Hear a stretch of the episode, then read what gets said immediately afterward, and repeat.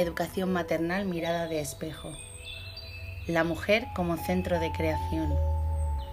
¿Cómo cambiar el mundo? Es aquí donde entra mi teoría para cambiar el mundo. Teniendo la visión de un mundo evolucionado, en paz, limpio, respetuoso, donde la tierra, nuestra madre, vuelva a ser nuestro hogar, donde podamos alimentarnos sanamente de sus frutos, cobijarnos, disfrutar de sus paisajes sin fronteras, un mundo donde colaborar en lugar de competir, un mundo donde poder experimentar y evolucionar, un mundo sano, física, mental, emocional y energéticamente. Aquí es donde entra la mujer como centro de creación, necesaria para este gran cambio.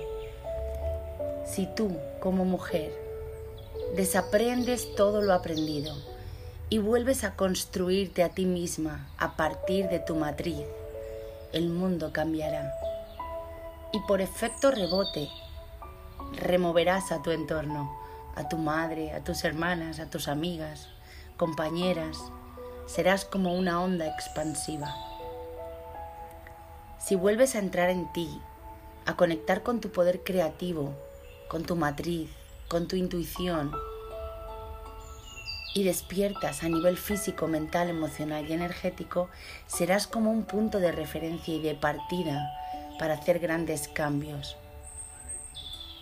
Todo lo que proyectarás será amor, colaboración, salud, dirección, propósito, fuerza, creatividad, energía, pensamiento positivo y emociones agradables. ¿Y qué sucederá? que como consecuencia a esta forma de ser y vivir, todo lo que te vendrá de vuelta hacia ti será lo mismo. Todo lo que te rodea, que no esté en armonía con lo que tú eres ahora, desaparecerá.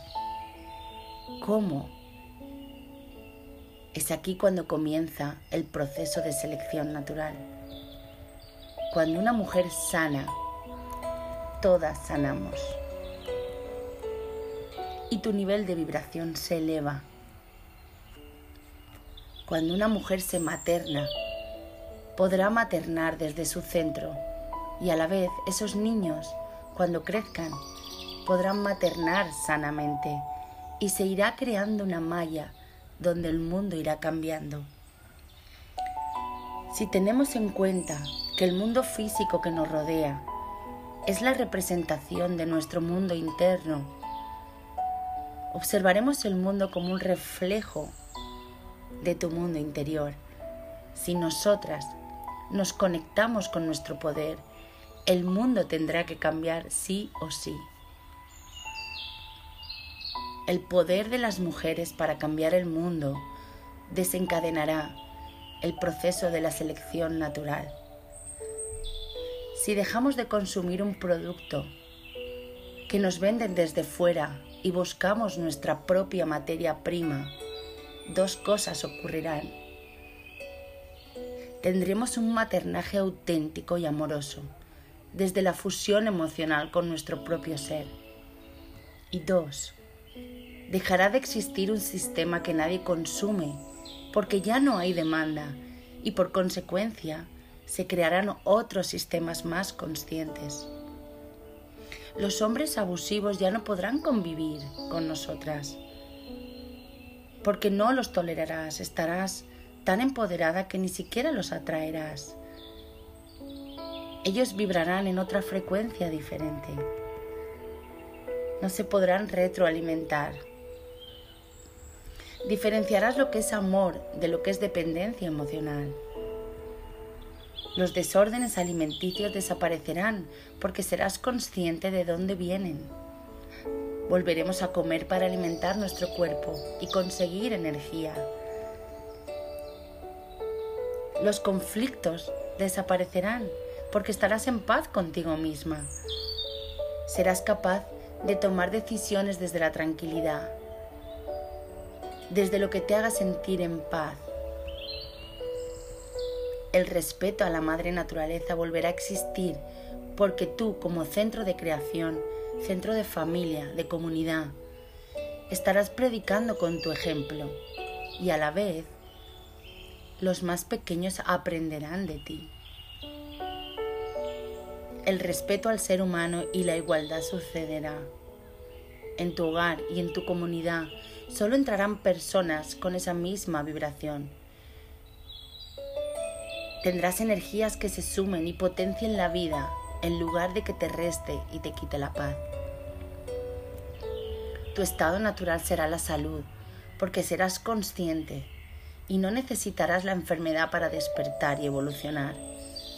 Si tú estás empoderada y te conviertes en una mujer sana, física, mental y emocional, con dirección y propósito, solo podrás alinearte con seres humanos con esa misma energía. Las personas abusivas, descuidadas, despreciantes, maltratadas, con baja autoestima, sin dirección ni propósito, sin intención, tendrán dos opciones. Tendrán que evolucionar para adaptarse o desaparecerán de tu vida. Esos patrones de comportamiento se disolverán porque los nuevos niños que vengan nacerán en un entorno sano, físico, mental y emocional. No tendrán ese estado de creencia dañino y tóxico. Por el contrario, fluirán en otra dirección, en la salud y, el bienestar. Y como consecuencia, todo lo que no esté en esa frecuencia desaparecerá como un proceso de selección natural. Un hombre abusivo no podrá coexistir con una mujer empoderada y poco a poco ese patrón desaparecerá. No encontrarán mujeres de baja autoestima para retroalimentarse y poder ejercer ese abuso de poder. Por el contrario, las personas se unirán desde el respeto y la colaboración para crecer y evolucionar. El sistema sanitario abusivo desaparecerá. Las mujeres irán informadas y empoderadas. Se cuestionarán todo aquello que suceda y seguirán su instinto e intuición. La mujer embarazada no se dejará intervenir y desconectar como un proceso rutinario sino que protegerá su vida y la de su bebé a nivel físico, mental y emocional. La medicina volverá a ser una ciencia para la salud, no para la enfermedad. El mundo dejará de ser enfocado para la enfermedad, con la doble moral de luego sanar y lucrarse. Los hospitales mentales dejarán de existir. La publicidad tóxica, la manipulación de todos los sistemas ya no funcionará la gente no consumirá en exceso y todas esas empresas dañinas de alimentación que perjudican a la madre tierra y a nosotros como parte de ella dejarán de existir porque ya nadie las consumirá. Todo lo que no esté en armonía con nuestro ser desaparecerá y la madre tierra volverá a florecer. Poco a poco los sistemas deberán cambiar si quieren coexistir con este nuevo ser humano empoderado. Los sistemas cambiarán porque nosotras hemos cambiado. Si tú, como centro de tu familia, inculcas y predicas con tu ejemplo, todo cambia. Despierta. Las chispitas. La misión a recordar parte 2. Esta historia que vamos a contar a continuación pudo haber ocurrido hace mucho tiempo en un lugar muy lejano, más allá de las estrellas. En un lugar donde reposan las almas entre encarnación y encarnación, donde se preparan para seguir su evolución cuando les llegue el momento de volver a la tierra. La historia sigue así. Pasado un tiempo en que todas aquellas almas estuvieron meditando todo cuanto se dijo en el primer encuentro con el ser de luz, se les mandó llamar otra vez para seguir con el plan de la misión a recordar. Todas las almas de aquel grupo iban acudiendo a la llamada. Cuando estaban todas reunidas, esperaron a que acudiera el ser de luz y mientras intercambiaban opiniones y dudas, pero siempre con alegría, esperanza de ser aptas para lograr la misión. Pasado un momento apareció el ser de luz, el cual las saludó y les dijo, Queridas almas, me alegro de que hayáis acudido todas a la llamada. Ahora, antes de seguir, pasaremos al capítulo de preguntas y dudas que tengáis sobre todo lo dicho anteriormente. Así pues, ¿quién de vosotras tiene alguna pregunta que hacer? Una de aquellas almas se levantó y dirigiéndose al ser de luz le dijo, Querido ser de luz, por lo que pude entender la otra vez, es que tenemos que ser conscientes y mantener la idea de unidad, pues es indispensable para pasar a la otra tierra. Pero yo me pregunto, siendo almas de quinto grado, ¿acaso no somos ya conscientes de ello? Mi querida alma, cuando estáis en la tierra, vosotras, las almas de quinto grado, podréis tener conciencia de unidad con otras personas, pero esta conciencia de unidad la soléis tener si son vuestros amigos, o si piensan como vosotros, o si hacen cuanto vosotros queréis pero esta conciencia la perdéis si las otras personas no son de vuestro agrado, o os llevan la contraria, o no comulgan con vuestras ideas. Pensar un momento. Cuando en el trabajo os hacen la vida imposible, cuando alguien os traiciona, os debe dinero o es un desagradecido, decidme, ¿cuántas personas creéis que tienen conciencia de unidad en ese momento? Esas personas suelen ser las de sexto grado en adelante. Y vosotras, las de quinto grado, tenéis conciencia de unidad cuando todo va bien. Pero la primera de cambio la perdéis. Por eso, es una de las tareas más difíciles de llevar a cabo y la más principal. ¿Me has entendido, querida alma? Sí, ser de luz. Sé que tienes razón, pues en la tierra es muy difícil convivir con esa conciencia de unidad cuando alguien la suele no tener. ¿Podrías decirnos cómo conseguirla? Buena pregunta, mi querida alma. Escuchad atentamente. Como ya os dije la otra vez, cuando os despertéis y empecéis a recordar y a sentir que sois almas evolucionadas, empecéis a querer arreglar el mundo, a enseñar a otros, o peor aún, creeros superiores y elegidos. Pues bien, si usarais todo ese valioso tiempo que desperdiciáis en vanidades y lo dedicarais a intentar averiguar cómo transmutar los deseos de intolerancia, crítica, etc., que os despiertan los demás con sus actos, iríais por buen camino. La conciencia de unidad es sentir que todas las personas del mundo son parte de ti en esencia y aunque, aunque hay un abismo de luz entre el más bajo y el más alto, no hay que perder la conciencia de unidad, de la esencia, pues algún día todas tendrán la misma luz, mas cuando se tenga esa conciencia, hay que obrar en consecuencia y no dejarlo para otro día. Otra alma se levantó y dirigiéndose al ser de luz le dijo, ¿Cómo podremos saber si vamos teniendo esa conciencia de unidad cuando estemos en la tierra? Os pondré un ejemplo, dijo el ser de luz.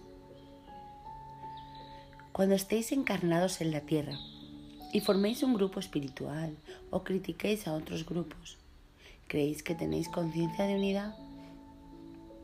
Cuando alguien no os caiga bien o lo rechacéis por raza, color, ¿creéis que tendréis conciencia de unidad? Cuando juzguéis los actos de los demás, ¿creéis que tenéis conciencia de unidad? La conciencia de unidad está ausente de crítica, de enfado, de juicio, de vanidades, de soberbia. La conciencia de unidad pretende el amor, el respeto, la tolerancia, sabiduría y sobre todo el no juzgar. Pues algún día sabréis que no se debe juzgar lo que no se sabe, pues aunque sois almas de quinto grado, os queda mucho que aprender. Así pues, ¿cómo vais a juzgar nada si os queda todo por conocer? Pues en la evolución del universo sois unos bebés espirituales. Otra alma se levantó y le preguntó al ser de luz, querido ser de luz, si para adquirir conciencia de unidad tenemos que obrar con amor, tolerancia, respeto y no juzgar, eso no significará que nos avasallarán las personas que no tengan estos conceptos. Quiero decir que cuando nos humillen tendremos que poner la otra mejilla, pues al tener conciencia de que Él soy yo, no podré hacer nada. Ni mucho menos, replicó el ser de luz. ¿Acaso cuando te haces una herida y te echas alcohol no te duele? ¿No te hace daño a ti mismo para curarte? ¿Acaso cuando un padre no reprende a su hijo para enseñarle y lo hace con amor y sabiduría? Por eso, no tenéis que aprender cómo obrar cuando os encontréis en estas circunstancias, cómo responder a esos ataques con templanza y armonía, pues vuestro nivel de conciencia os obliga a obrar desde ese punto. Mas cuando dominéis las circunstancias, dominaréis los actos, tanto los vuestros como los de los vuestros enemigos, pues desarmaréis a vuestro enemigo con vuestro saber estar y con vuestra firmeza. Mas si tenéis que usar algo de vanidad para contrarrestar vanidad, podréis hacerlo, pero nunca con rencor ni venganza. Pues si tenéis que echar alcohol a la otra parte de ti, échalo con la conciencia de que es para curarlo, pero nunca para odiarlo. Mas ya sabéis que os encontraréis con toda clase de dificultades, personas que os harán la vida imposible, tendréis problemas financieros, sentimentales, etc. Y esto es lo que quiero que entendáis. Tenéis que aprender cómo obrar en cada circunstancia con la conciencia de unidad, de sabiduría, amor y firmeza pues esto es lo que os hace falta para pasar al sexto grado. Por eso no debéis perder el tiempo, pues vuestra evolución está en juego.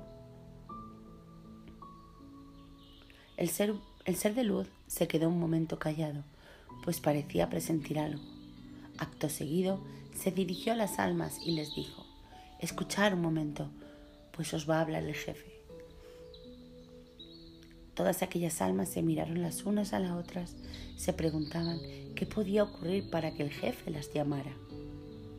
Se oyó una voz bronca con eco y con suma majestuosidad les dijo, Queridas almas, soy el que soy. Os quiero decir unas palabras. Vosotras, como ya sabéis, sois almas de quinto grado. Las demás conciencia en la tierra la misión que debéis realizar es de una gran responsabilidad, pero todavía estáis a tiempo de rehusar, pues después de oírme os lo vais a pensar. Os quiero decir que hay una ley de la cual os prevengo, pues a tal grado de evolución, tal grado de ley. Os quiero decir que vuestro grado de evolución es alto y vuestra ley también. Y no se puede perdonar muchos errores como en otros grados. Memorizad cuantos voy a decir.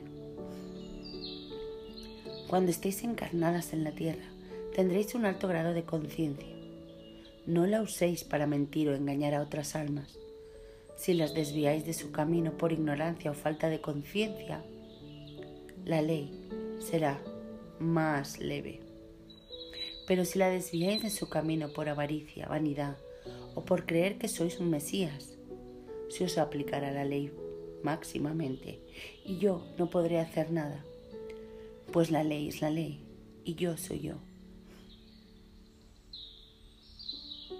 Más bien os digo, no temáis nunca la ley, sino al uso que hagáis de ella. Recordad que en cada una de vosotras hay una parte de mí. Cuando estéis encarnadas en la tierra, reuniros, buscad en la humildad, en la comprensión, en la tolerancia y en el amor. Allí os encontraréis y buscar también en la incomprensión, en la intolerancia y en la soberbia. y también os encontraréis, mas a mí no me hallaréis. Solo me queda decir que cuando estéis en la tierra, si os hacéis líderes o maestros de algo, observad vuestra salud. Pues si os ponéis enfermos, deberíais cambiar de rumbo de lo que estáis haciendo o predicando, pues la enfermedad os estará avisando de que se os aplicará la ley. Mas si aquello que hacéis está de acuerdo con el plan, todo os irá bien. Es cuanto quería deciros. Buena suerte. El ser de luz volvió a tomar la palabra y les dijo, No temáis a la ley, pues si obráis con amor y sabiduría, no os pasará nada. Pues lo importante es que os dediquéis a vosotras mismas y no hagáis nada hasta que no sepáis el plan. Recordar que aquí no hay tiempo. Si en una vida recordáis algo de esto, pero no el plan, no os amarguéis, pues el plan lo podéis recordar en la próxima vida, porque una vida en la tierra es un suspiro aquí. Mirad, os explicaré. Suponiendo que la nueva tierra y la traslación de los cuerpos sea en el año 2900 de la tierra, y muchos de vosotros despertéis en el año 2000 y recordéis algo de todo esto, empezaréis a decir qué ocurriría en el momento de esa vida que estáis viviendo y empezaréis a armar la de Dios con la de profecías y desgracias que saldrán de vuestras mentes, pues cuando despertéis lo soléis hacer con dudas y miedos. Por eso tenéis que saber que vuestro despertar necesita tiempo y encarnaciones para poder desarrollar todo cuanto estáis diciendo aquí. Y necesitáis mucho tiempo para pesar de grado de evolución. Además, no pretenderéis despertar un día y pasar al otro, ¿verdad? Bueno, antes de pasar a otra cosa, ¿deseáis formular alguna pregunta más? Sí, respondió una de las almas. Cuando el jefe dijo que no temiéramos a la ley, sino al uso que hagamos de ella, ¿a qué ley se refiere? O mejor dicho, ¿cuál es la ley? Pues si no lo sabemos, ¿cómo vamos a aplicarla? Mi querida alma, yo no os puedo decir cuál es la ley, pero creo que está en cada una de vosotras, en vuestro interior. Debéis hallarla, mas esta ley puede estar en no temáis a la vida, sino al uso que hacéis de ella pues aquel que vive en armonía y en paz con sus semejantes, nada ha de temer a la vida. Pero aquellos que constantemente se meten en los asuntos de los demás, con críticas y juicios, es ese quien tiene que temer a la ley y a la vida. Pues a más amor y sabiduría, menos ley. A menos amor y sabiduría, más ley. Pero recordad que siempre es para vuestro bien y avance espiritual pues la ley no se ha hecho para castigar, sino para evolucionar. Ahora, una vez terminadas las preguntas, pasaré a explicar un poco cómo es la organización en estos planos y cómo trazaremos un plan de apoyo para ayudaros en vuestra tarea para conseguir vuestro objetivo de alcanzar un grado superior de conciencia. Si creéis que solo teníais que encarnar y vuestra y esperar vuestra evolución sin más, estáis equivocadas, mis queridas almas, pues detrás de cada una de vosotras hay un plan y una historia o película muy particular, de la cual participamos muchos seres de luz. Fabricamos muchas circunstancias para poder llevaros al conocimiento de las cosas. Mas fijaros qué tarea tenemos los seres de luz, guías, ángeles, etc. Pues vosotras cuando encarnáis también tenéis la facultad de ir por el camino contrario al que os preparamos y nos obligáis constantemente a cambiar de rumbo. Pues como os fijáis más en las vidas de los demás, no estáis atentas a las vuestras. Por eso es mi insistencia en que a partir del quinto grado empecéis a fijaros en vuestra evolución y estéis atentas a todo cuanto ocurre a vuestro alrededor pues todo lo que os ocurre es para vosotros y todo lo que ocurre a los demás es para ellos. No ir a solucionar sus problemas, y olvidéis los vuestros. Recordar esto, desde que encarnáis en una vida y hasta vuestra muerte, es una película preparada para vosotros. En ella está implícito todo aquello que hace falta para vuestra evolución. Si no hacéis caso de cuanto os pasa o dedicáis a arreglar el mundo, por mucho que hayáis hecho de bien a los demás, siempre os quedará por resolver vuestra película y entonces tendréis que volver a repetirla y nuestra evolución sufrirá un retraso. Muchos de vosotros creéis que con solo hacer el bien se gana la gloria. Otros creéis que habéis encarnado para arreglar el mundo y otros creéis que sois el Mesías. Pero entonces, ¿para qué está el jefe? Y todos nosotros, y todos los guías espirituales, y todo el plan. Mas si tuviéramos que esperar que vosotros arreglarais el mundo, estaríamos apañados. Así pues, dejar a Dios lo que es de Dios y al hombre lo que es del hombre. Pues, ¿acaso desde el plano de conciencia que tenéis en la tierra sabéis la ley? ¿Acaso sabéis el plan? Vuestras mentes en la tierra todavía no tienen la capacidad de comprender el porqué de las cosas. Por ejemplo, podríais entender cómo un avión lleno de personas humanitarias en misión de ayuda se estrella y muere todos los ocupantes? ¿Podríais entender por qué a personas del tercer mundo que ya viven en condiciones infrahumanas sufren huracanes y terremotos? ¿Acaso podéis entender cómo una persona puede matar a más de 130 niños? Y sobre todo, ¿podéis entender cómo lo permite el jefe? Así pues, no debéis de juzgar todo esto hasta que no tengáis el conocimiento de las cosas, y lo conseguiréis cuando os dediquéis a vosotros mismos y a vuestra evolución. Solo cuando seáis luz comprenderéis. Mirad, vosotras las almas de quinto grado empezasteis de cero y gracias a vuestro esfuerzo y nuestro trabajo en ayudaros y prepararos todas y cada una de las circunstancias de la vida vivida, habéis llegado hasta aquí. Pero ahora debéis saber que cuanto hizo falta para vuestra evolución, como libros, maestros, apariciones, voces, experiencias y sufrimientos, debéis dejarlas ya a un lado pues todo eso fue necesario para que llegarais a este grado de evolución. Pero ahora debéis vaciaros de todo eso para poder adquirir nuevos valores y conceptos. Un problema que tenéis, la mayoría de las almas de quinto grado, es que estáis tan llenas de conceptos ya citados que no dais paso a los nuevos y que son muy importantes para seguir vuestra evolución. Os pondré un ejemplo hemos hecho con vosotros lo mismo que hacéis vosotros con los niños, que durante los primeros años de sus vidas los hacéis creer que existen los reyes magos y los colmáis de juguetes.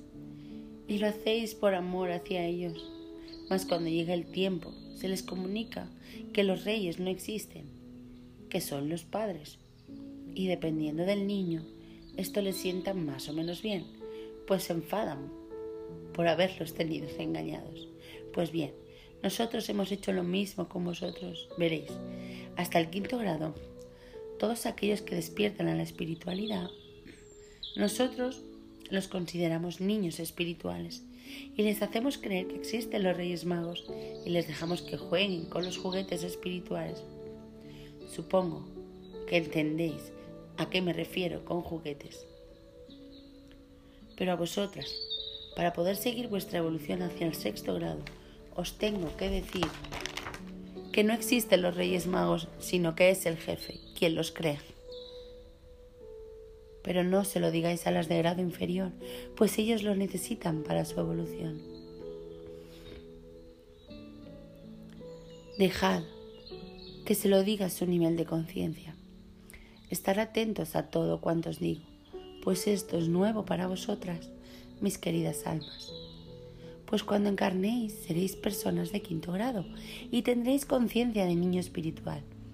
Pero esto se está grabando en vuestra memoria e irá saliendo a flote si lográis llevar a cabo vuestra evolución al sexto grado. Os explicaré. Como ya sabéis, las almas, como vosotras, han pasado muchas dificultades en la vida hasta obtener el quinto grado de evolución. Tuvieron que aprender muchas cosas. También tuvieron muchos fracasos. Pasaron de una religión a otra, de un maestro a otro. Después de tener creencias, tuvieron que cambiarlas. Mas todo fue necesario para su evolución. Y cuando llegaron a la comprensión de que solo en ellos y en su interior estaba la luz, llegaron a obtener el quinto grado de evolución. Ahora bien, cuando estéis encarnadas y despertéis, tomaréis la evolución en el lugar que la dejasteis en la vida anterior. Y entonces se os despertarán también las facultades. Tendréis visiones, oiréis voces, seréis videntes y otras cosas más. Pero tenéis que recordar que todo eso ya es viejo para vosotras. No debéis quedaros enganchados en esos fenómenos y tendréis que recordar cuanto os dije antes sobre los Reyes Magos, ya que no existen para vosotros. A partir de ahora viene lo más difícil para vosotras, y es que debéis dejar todos los conceptos recibidos y recordados hasta ahora, pues si no vaciáis la mente de todo lo antiguo, no podréis recibir todo aquello que os ha de venir por méritos propios y por evolución. Esto no quiere decir que todas las facultades que tengáis las desechéis, o aquellas conexiones que tengáis con los otros planos lo dejéis a lo que me refiero es que lo apartéis de momento para seguir vuestra evolución y lo retoméis más adelante, cuando sepáis hacer buen uso de ello. Pues aunque tengáis facultades de sanar, etc., no tenéis el suficiente nivel de conciencia para usarla. Esto será perjudicial para vosotras. Por eso es muy necesario no actuar hasta que no tengáis la conciencia que suele estar en el sexto grado mas sois libres de hacerlo. Pero recordad que se os aplicará la ley. Vosotras, si al tomar conciencia de quinto grado os dedicáis solo a ejercer con vuestras facultades y no avanzáis hasta el sexto, no habréis conseguido nada, por muchos milagros y buen hacer que hayáis hecho, pues el jefe no le interesa lo que hagas por los demás si no haces nada por ti. Y ahora, para ir terminando, y antes de pasar a las preguntas, os resumiré un poco todo lo dicho hasta ahora. Cuando encarnéis en la tierra, tenéis que dedicaros a observar vuestra vida y no la de otros. Debéis no juzgar, no criticar y sobre todo no podéis estar enemistados con nadie, pues si odiáis y no podéis ver a la otra persona, no podréis tener conciencia de unidad Tenéis que ver la vida como una obra de teatro hecha para vosotros y actuar en consecuencia, sin identificaros con el papel, sino como un actor intentando hacer lo mejor posible su actuación y sobre todo descodificar qué os queremos decir con la situación, que os preparamos en cada momento. Recordar que todo lo que estamos diciendo es para vosotras, las almas de quinto grado no intentar predicar todo esto a las otras almas de grado inferior. Dejadlas en paz, pues para su evolución estamos nosotros, los seres de luz, guías y ángeles. No os metáis donde nos llaman y luchad contra los sentimientos que tengáis de elegidos, gurús, maestros y otras vanidades, pues aunque aquí estáis todas muy calladitas y atentas cuando encarnéis y despertéis, os desmadráis como locas y tenemos más que un nublado, pues la que liáis con vuestras profecías y vuestras ansias de arreglar el mundo nos hace echar horas extraordinarias para calmaros. Cuando despertéis y lo hacéis desbocados, tenéis el don de sembrar el caos y el miedo en los demás, porque al tener cierta facultad adquirida en otra vida, también tenéis la posibilidad de ver otras realidades y en la cual se aprovechan otras fuerzas negativas para engañaros, como a niños, con sus profecías catastróficas, a las cuales dais rienda suelta y les hacéis el juego provocando estados negativos de conciencia, y es justo todo lo contrario a vuestro deber. Pues contaros, pues contamos con vosotras, para que llevéis algo de luz a la tierra mientras evolucionáis. Recordad todo esto para no caer en la que tantas veces habéis caído. Bueno, creo que por ahora ya es suficiente. Pasaremos a las preguntas. Una de aquellas almas se dirigió al ser de luz y le dijo, Querido ser de luz, dijiste que debemos estar atentos a nuestras vidas para saber en cada momento lo que debemos hacer y que tenemos que aprender con las circunstancias que vosotros nos preparáis para nuestra evolución. Y quisiera ponerte un supuesto caso concreto para que nos dieras un ejemplo de cómo deberíamos actuar.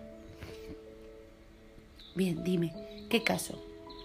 Suponiendo que en la próxima encarnación yo fuera una mujer a la que el cual su marido la maltrata, debería ser la lección de aprender y cómo debería actuar. ¿Dejarme maltratar y callar? ¿O responder a la agresión o huir de esa circunstancia? Bueno, contestó el ser de luz. Prestar atención a la respuesta. Puede valer para otras circunstancias y situaciones en distintos conceptos. Como en incompatibilidad con los padres, con amigos y en cada circunstancia de vuestra vida. A tu pregunta de cómo debería de actuar, te responderé que depende del grado de evolución de la persona. Me explicaré.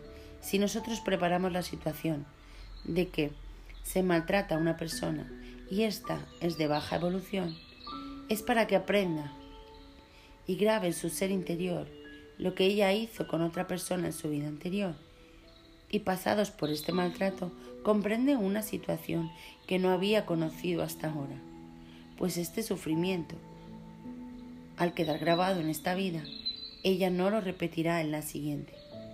Y nuestro trabajo con respecto al maltrato habrá terminado cuando veamos que ha hecho efecto esta situación.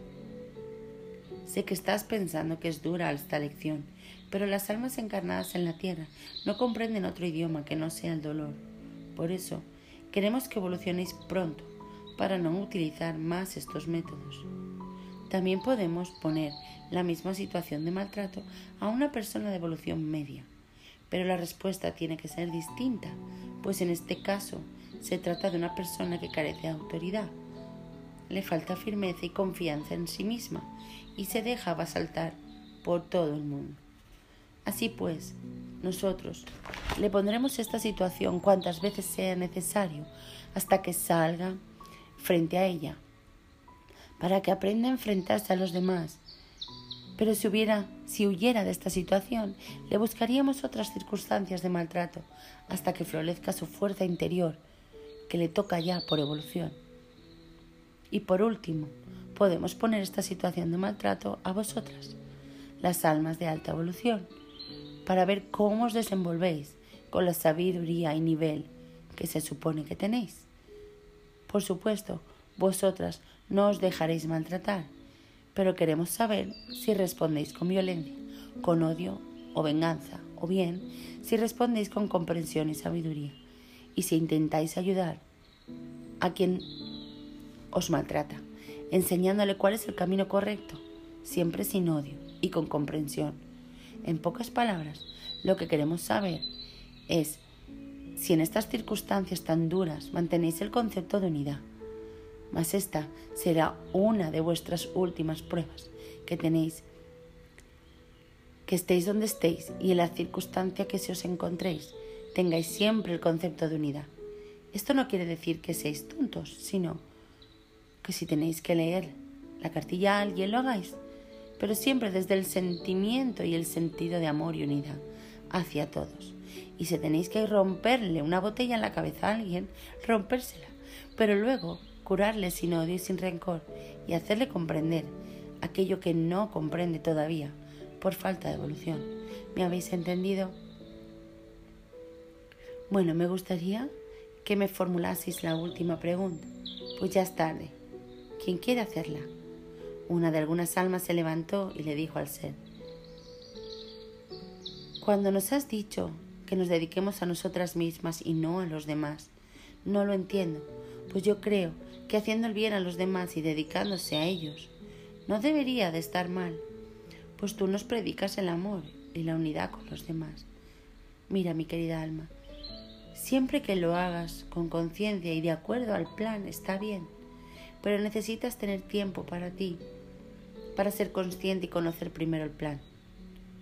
Pero ser de luz, ¿por qué, aunque no seamos conscientes ni conozcamos el plan, hacer el bien puede ser malo? Escucha, querida alma, presta mucha atención. Había una vez una persona que quería ser muy buena. Se pasaba la vida ayudando a los demás. Su fama traspasó las fronteras. Era tal su afán por ayudar a los demás que decidió ir a otro país para seguir su obra. Buscó uno de los más populares y decidió ir a un país africano. Cuando llegó, fue directamente a una de las aldeas más primitivas que existían y que se encontraba en el pueblo. Una vez allí observó la vida del poblado para ver cómo podía ayudarlos, pues todo su afán era hacer el bien. De todo lo que observaba se dio cuenta que todos los hombres del poblado tenían que pasar al nado, un gran río que dividiera el pueblo del lugar donde ellos se proveían de alimentos, de la caza y de la siembra estos indígenas no conocían ni barca, ni barcos, ni nada, por lo cual muy pocos eran tan fuertes que podían conseguir pasar el río, y los demás se pasaban media vida intentando aprender a nadar. Entonces pensó que podía construir un puente y así se acabaría el sufrimiento de todas aquellas personas. Dicho y hecho, se pusieron todos manos a las obras y construyeron el puente. Aquellos indígenas ya no tenían que aprender a nadar, ni sufrir más en intentar conseguirlo. Estos indígenas adoraban al extranjero y éste se sentía muy orgulloso de lo que había conseguido, pues todas estas personas eran felices gracias a él. Pasaron muchos años y este hombre murió de viejo y subió al cielo. Al llegar al cielo, este hombre tenía la convicción de que se había ganado el paraíso para bien por hacer el bien en la tierra. Hacia él se dirigió un ser de luz y le preguntó, ¿no eres tú esa persona que dedicó tanto tiempo a los demás y que tanto bien ha hecho a otras personas? Sí, contestó entusiasmado. Sígueme y acompáñame, por favor, que te voy a enseñar algo. Este ser le llevó a un lugar y le dijo, dime qué ves. Esto es maravilloso, replicó el hombre. Veo grandes montañas y valles verdes, árboles, pájaros, flores y sobre todo muchísima, muchísima gente contenta, feliz y en armonía. Y todo está iluminado con una gran luz brillante y, y dorada. Este hombre entusiasmado miró al ser de luz y le dijo, ¿acaso esto es el paraíso? Más o menos, le dijo el ser de luz. Pero dime, ¿qué más ves? Veo un gran río con agua cristalina y veo que la otra orilla no es igual que esta. ¿Por qué es diferente? Observa bien la otra orilla y dime qué ves, dijo el ser de luz. Pues veo que todo es gris y todo está en penumbra. No veo montañas, ni árboles, ni pájaros, ni nada. Solo veo mucha gente triste y en pena. ¿Qué hacen esas personas allí? ¿Por qué no pasan a la otra orilla? le preguntó al ser de luz. Y éste le respondió, no pueden pasar porque no saben nadar. ¿Y por qué no se les enseña a nadar? Pues hijo mío, nosotros mandamos a todas estas personas a la tierra para que aprendieran a nadar, pero alguien listo, que solo quería hacer el bien, se metió donde no le llamaba y les construyó un puente. Y han vuelto locos sin saber nadar. Y ahora tienen que esperar a otra oportunidad para volver a bajar, para aprender a nadar y mientras han de pasar mucho tiempo en esa orilla, en sus tristezas y penas. En ese momento aquel hombre comprendió que con el bien que hizo en la tierra pudo haber ocasionado mucho mal en el cielo. Y el ser de luz se dirigió al alma y le dijo, ¿Ha quedado respondida tu pregunta? Sí, Señor. Creo que si dedicáramos más tiempo a aprender que en actuar todo iría mejor en la tierra. Bueno, mis queridas almas, ya he de marcharme. Quisiera dejaros una frase os dará que pensar. Mas es valedera tanto para aquí, el mundo de las almas, como para cuando estéis en la tierra. Os tenéis que repetiros a vosotras mismas lo siguiente.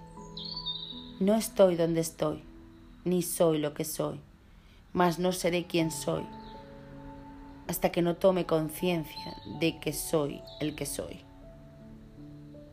Hasta pronto, mis queridas almas. Ya es hora de que partáis a la tierra y procuréis poner en práctica todo lo aprendido aquí. Espero que tengáis suerte, que lo consigáis. Mas recordad que vuestro principal enemigo será la soberbia y el ego, que se os despertará a la vez que despertéis la conciencia de quinto grado y os creeráis superiores a los demás. Despertar. Las chispitas. La misión a recordar parte 2. Esta historia que vamos a contar a continuación pudo haber ocurrido hace mucho tiempo en un lugar muy lejano, más allá de las estrellas en un lugar donde reposan las almas entre encarnación y encarnación, donde se preparan para seguir su evolución cuando les llegue el momento de volver a la tierra. La historia sigue así. Pasado un tiempo en que todas aquellas almas estuvieron meditando todo cuanto se dijo en el primer encuentro con el ser de luz, se les mandó llamar otra vez para seguir con el plan de la misión a recordar. Todas las almas de aquel grupo iban acudiendo a la llamada. Cuando estaban todas reunidas, esperaron a que acudiera el ser de luz y mientras intercambiaban opiniones y dudas, pero siempre con alegría, esperanza de ser aptas para lograr la misión. Pasado un momento apareció el ser de luz, el cual las saludó y les dijo, Queridas almas, me alegro de que hayáis acudido todas a la llamada. Ahora, antes de seguir, pasaremos al capítulo de preguntas y dudas que tengáis sobre todo lo dicho anteriormente. Así pues, ¿quién de vosotras tiene alguna pregunta que hacer? Una de aquellas almas se levantó y dirigiéndose al ser de luz le dijo, Querido ser de luz, por lo que pude entenderla otra vez, es que tenemos que ser conscientes y mantener la idea de unidad, pues es indispensable para pasar a la otra tierra. Pero yo me pregunto, siendo almas de quinto grado, ¿acaso no somos ya conscientes de ello? Mi querida alma, cuando estáis en la tierra, vosotras, las almas de quinto grado, podréis tener conciencia de unidad con otras personas, pero esta conciencia de unidad la soléis tener si son vuestros amigos, o si piensan como vosotros, o si hacen cuanto vosotros queréis. Pero esta conciencia la perdéis si las otras personas no son de vuestro agrado, o os llevan la contraria, o no comulgan con vuestras ideas. Pensar un momento. Cuando en el trabajo os hacen la vida imposible, cuando alguien os traiciona, os debe dinero o es un desagradecido, decidme cuántas personas creéis que tienen conciencia de unidad en ese momento. Esas personas suelen ser las de sexto grado en adelante y vosotras las de quinto grado tenéis conciencia de unidad cuando todo va bien. Pero la primera de cambio la perdéis. Por eso es una de las tareas más difíciles de llevar a cabo y la más principal. ¿Me has entendido, querida alma? Sí, ser de luz. Sé que tienes razón, pues en la tierra es muy difícil convivir con esa conciencia de unidad cuando alguien la suele no tener. ¿Podrías decirnos cómo conseguirla? Buena pregunta, mi querida alma. Escuchad atentamente. Como ya os dije la otra vez, cuando os despertéis y empecéis a recordar y a sentir que sois almas evolucionadas. Empecéis a querer arreglar el mundo, a enseñar a otros, O peor aún, creeros superiores y elegidos. Pues bien, si usarais todo ese valioso tiempo que desperdiciáis en vanidades y lo dedicarais a intentar averiguar cómo transmutar los deseos de intolerancia, crítica, etc., que os despiertan los demás con sus actos, iríais por buen camino. La conciencia de unidad es sentir que todas las personas del mundo son parte de ti en esencia, y aunque, aunque hay un abismo de luz entre el más bajo y el más alto, no hay que perder la conciencia de unidad, de la esencia, pues algún día todas tendrán la misma luz, mas cuando se tenga esa conciencia, hay que obrar en consecuencia y no dejarlo para otro día. Otra alma se levantó y dirigiéndose al ser de luz le dijo, ¿cómo podremos saber si vamos teniendo esa conciencia de unidad cuando estemos en la tierra? Os pondré un ejemplo, dijo el ser de luz. Cuando estéis encarnados en la tierra y forméis un grupo espiritual o critiquéis a otros grupos, ¿Creéis que tenéis conciencia de unidad? Cuando alguien no os caiga bien o lo rechacéis por raza, color, ¿creéis que tendréis conciencia de unidad? Cuando juzguéis los actos de los demás, ¿creéis que tenéis conciencia de unidad? La conciencia de unidad está ausente de crítica, de enfado, de juicio, de vanidades, de soberbia, la conciencia de unidad pretende el amor, el respeto, la tolerancia, sabiduría y sobre todo el no juzgar. Pues algún día sabréis que no se debe juzgar lo que no se sabe, pues aunque sois almas de quinto grado, os queda mucho que aprender. Así pues, ¿cómo vais a juzgar nada si os queda todo por conocer? Pues en la evolución del universo sois unos bebés espirituales. Otra alma se levantó y le preguntó al ser de luz, querido ser de luz, si para adquirir conciencia de unidad tenemos que obrar con amor, tolerancia, respeto y no juzgar, eso no significará que nos avasallarán las personas que no tengan estos conceptos. Quiero decir que cuando nos humillen tendremos que poner la otra mejilla, pues al tener conciencia de que Él soy yo, no podré hacer nada. Ni mucho menos, replicó el ser de luz. ¿Acaso cuando te haces una herida y te echas alcohol no te duele? ¿No te hace daño a ti mismo para curarte? ¿Acaso cuando un padre no reprende a su hijo para enseñarle y lo hace con amor y sabiduría?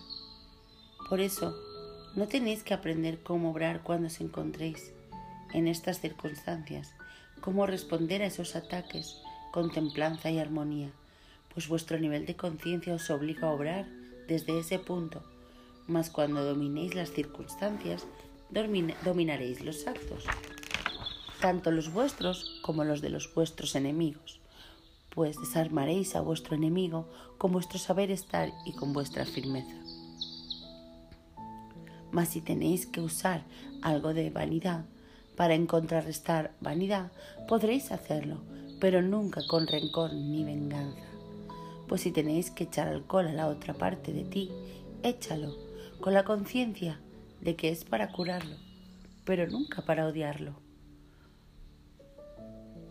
Mas ya sabéis que os encontraréis con toda clase de dificultades, personas que os harán la vida imposible, tendréis problemas financieros, sentimentales, etc. Y esto es lo que quiero que entendáis. Tenéis que aprender cómo obrar en cada circunstancia con la conciencia de unidad, de sabiduría, amor y firmeza. Pues esto es lo que os hace falta para pasar al sexto grado. Por eso no debéis perder el tiempo, pues vuestra evolución está en juego.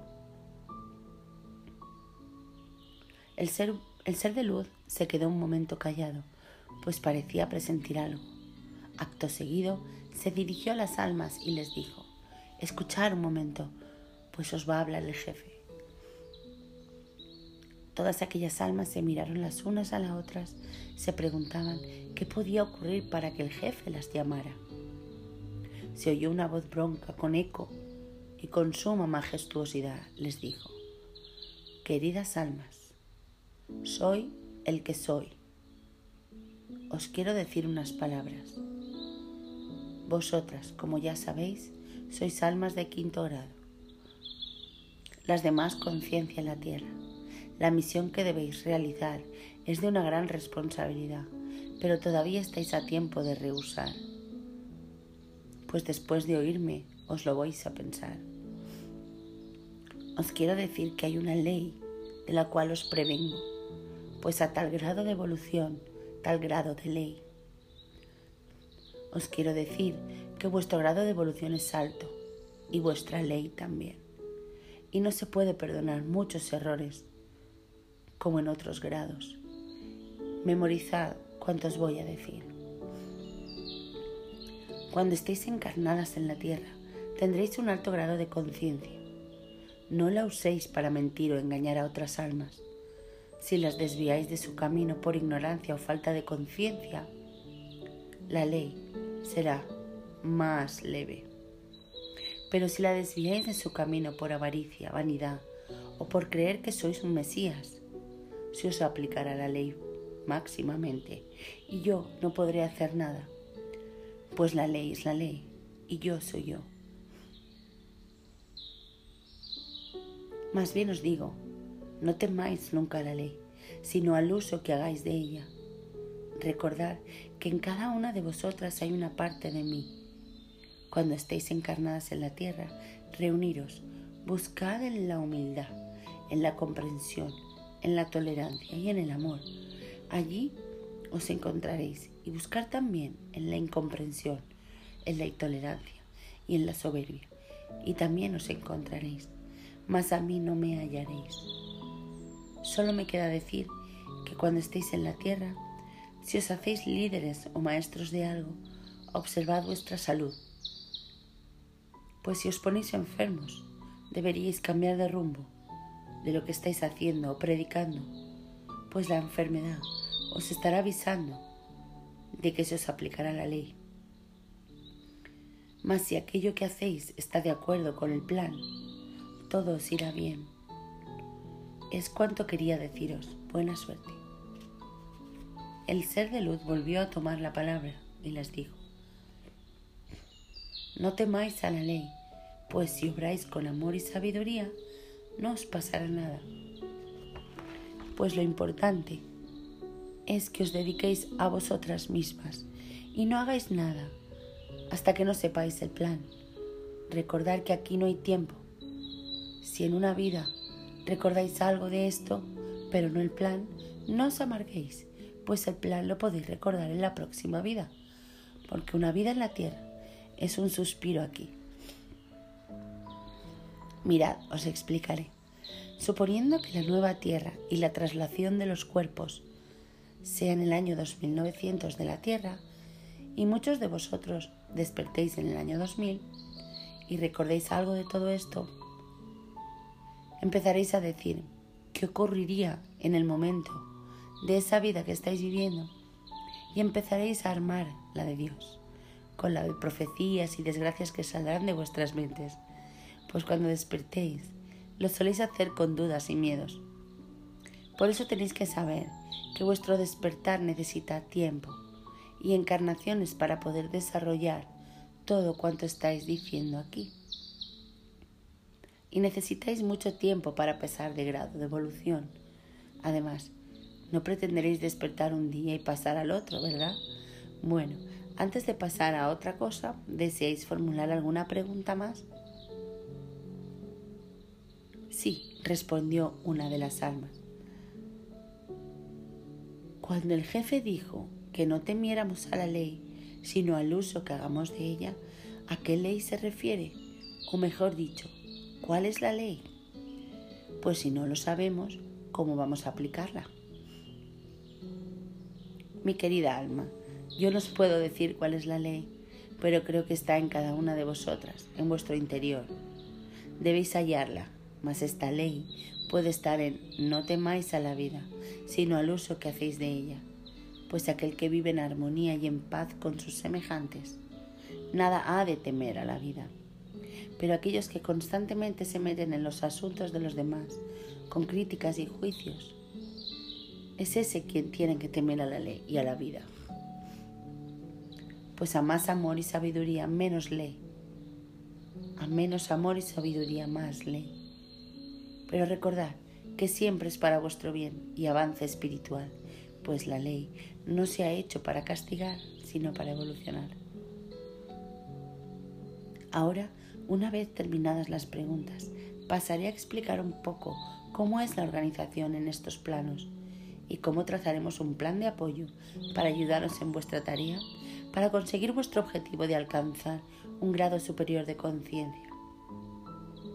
Si creéis que solo teníais que encarnar y, vuestra, y esperar vuestra evolución sin más, estáis equivocadas, mis queridas almas, pues detrás de cada una de vosotras hay un plan y una historia o película muy particular, de la cual participamos muchos seres de luz.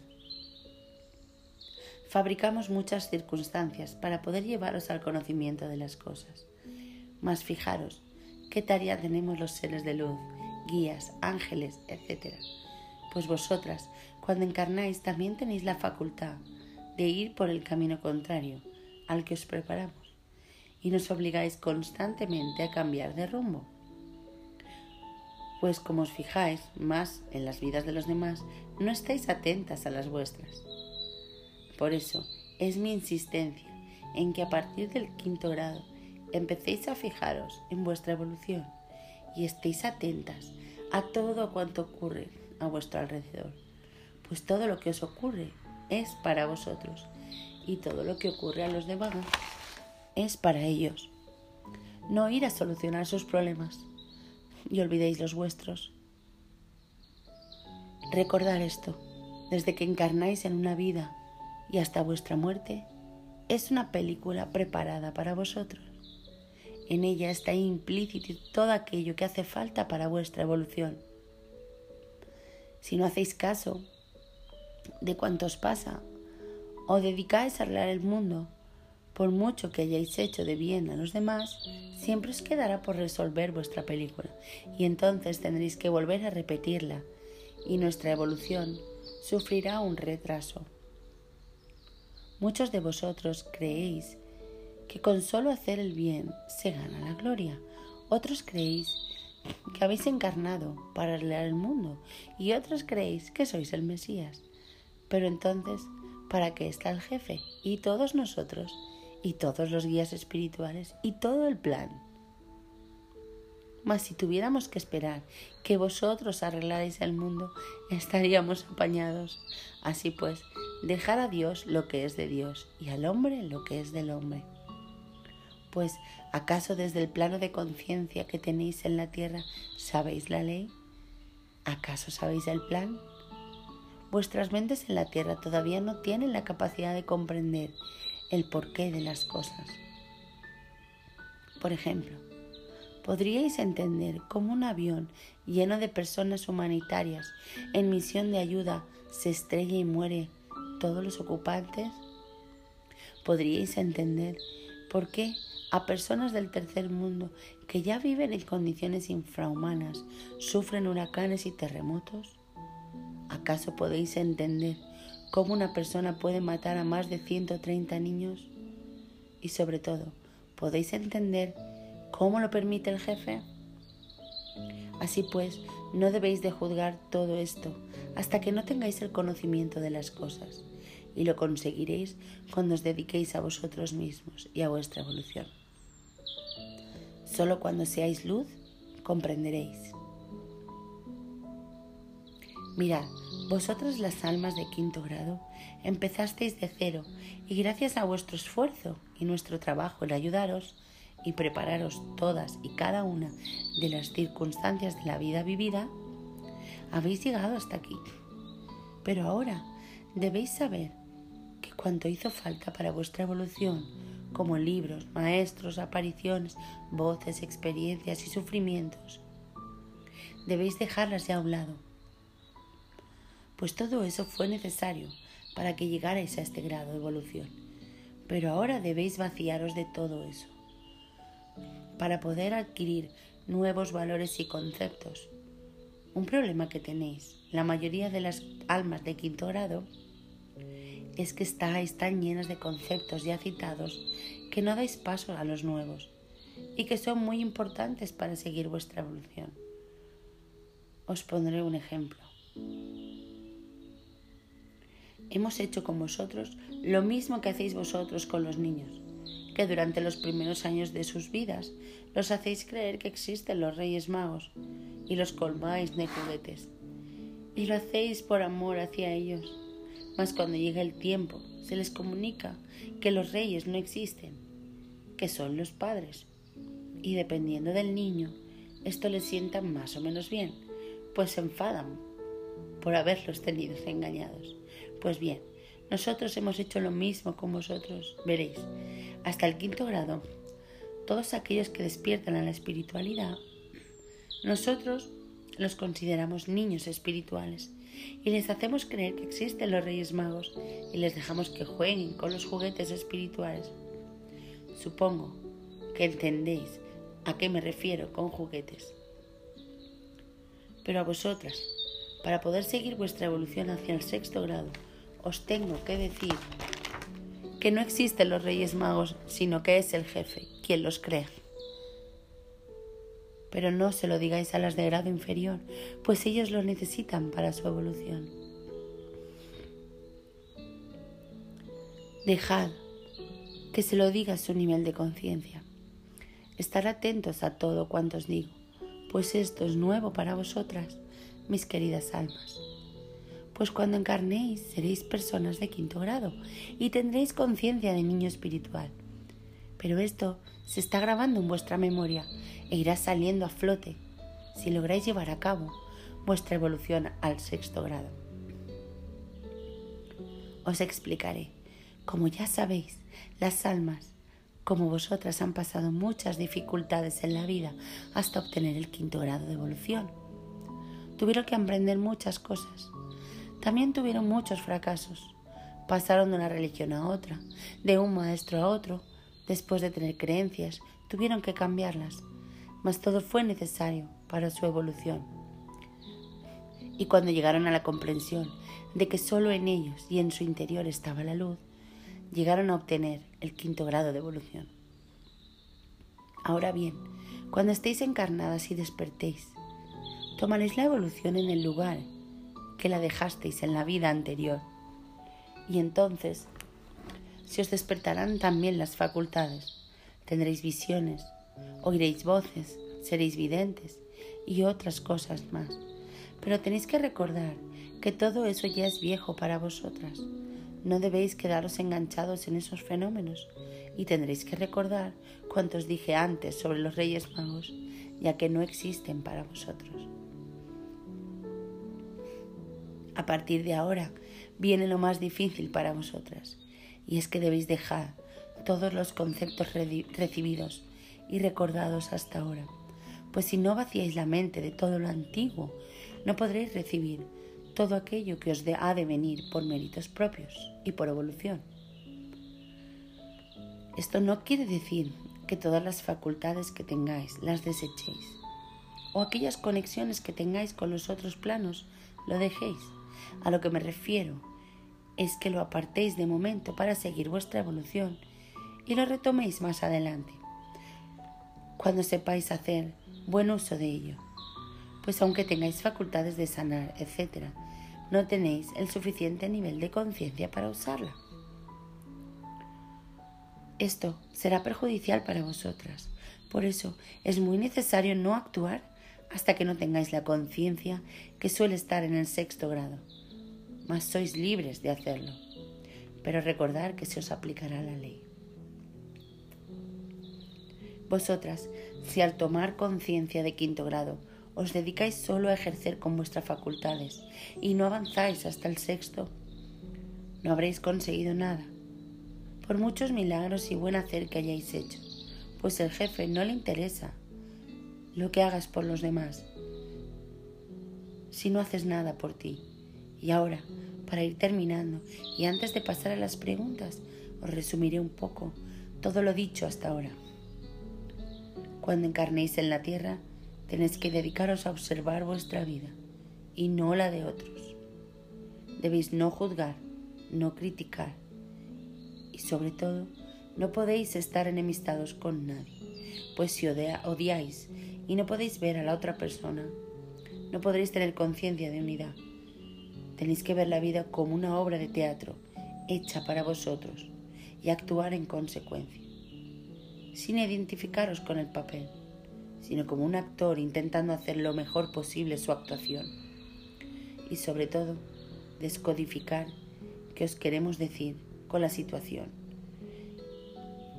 que os preparamos en cada momento. Recordar que todo lo que estamos diciendo es para vosotras, las almas de quinto grado.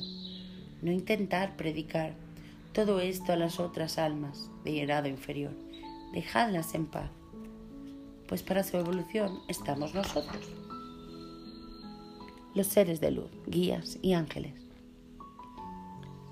No os metáis donde nos llaman y luchad contra los sentimientos que tengáis de elegidos, gurús, maestros y otras vanidades, pues aunque aquí estáis todas muy calladitas y atentas cuando encarnéis y despertéis,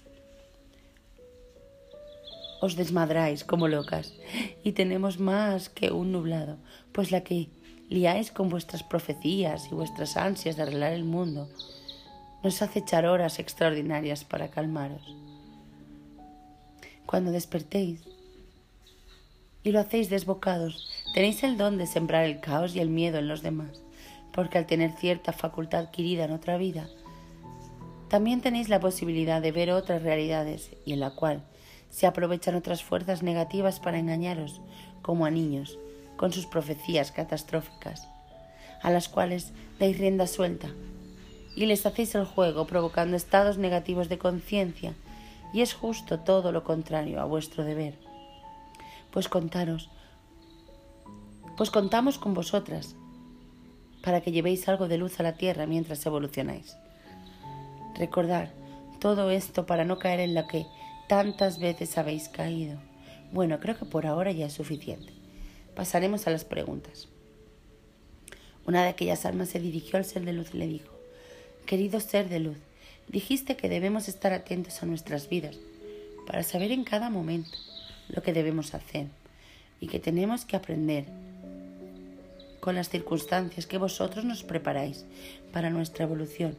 Y quisiera ponerte un supuesto caso concreto para que nos dieras un ejemplo de cómo deberíamos actuar. Bien, dime, ¿qué caso?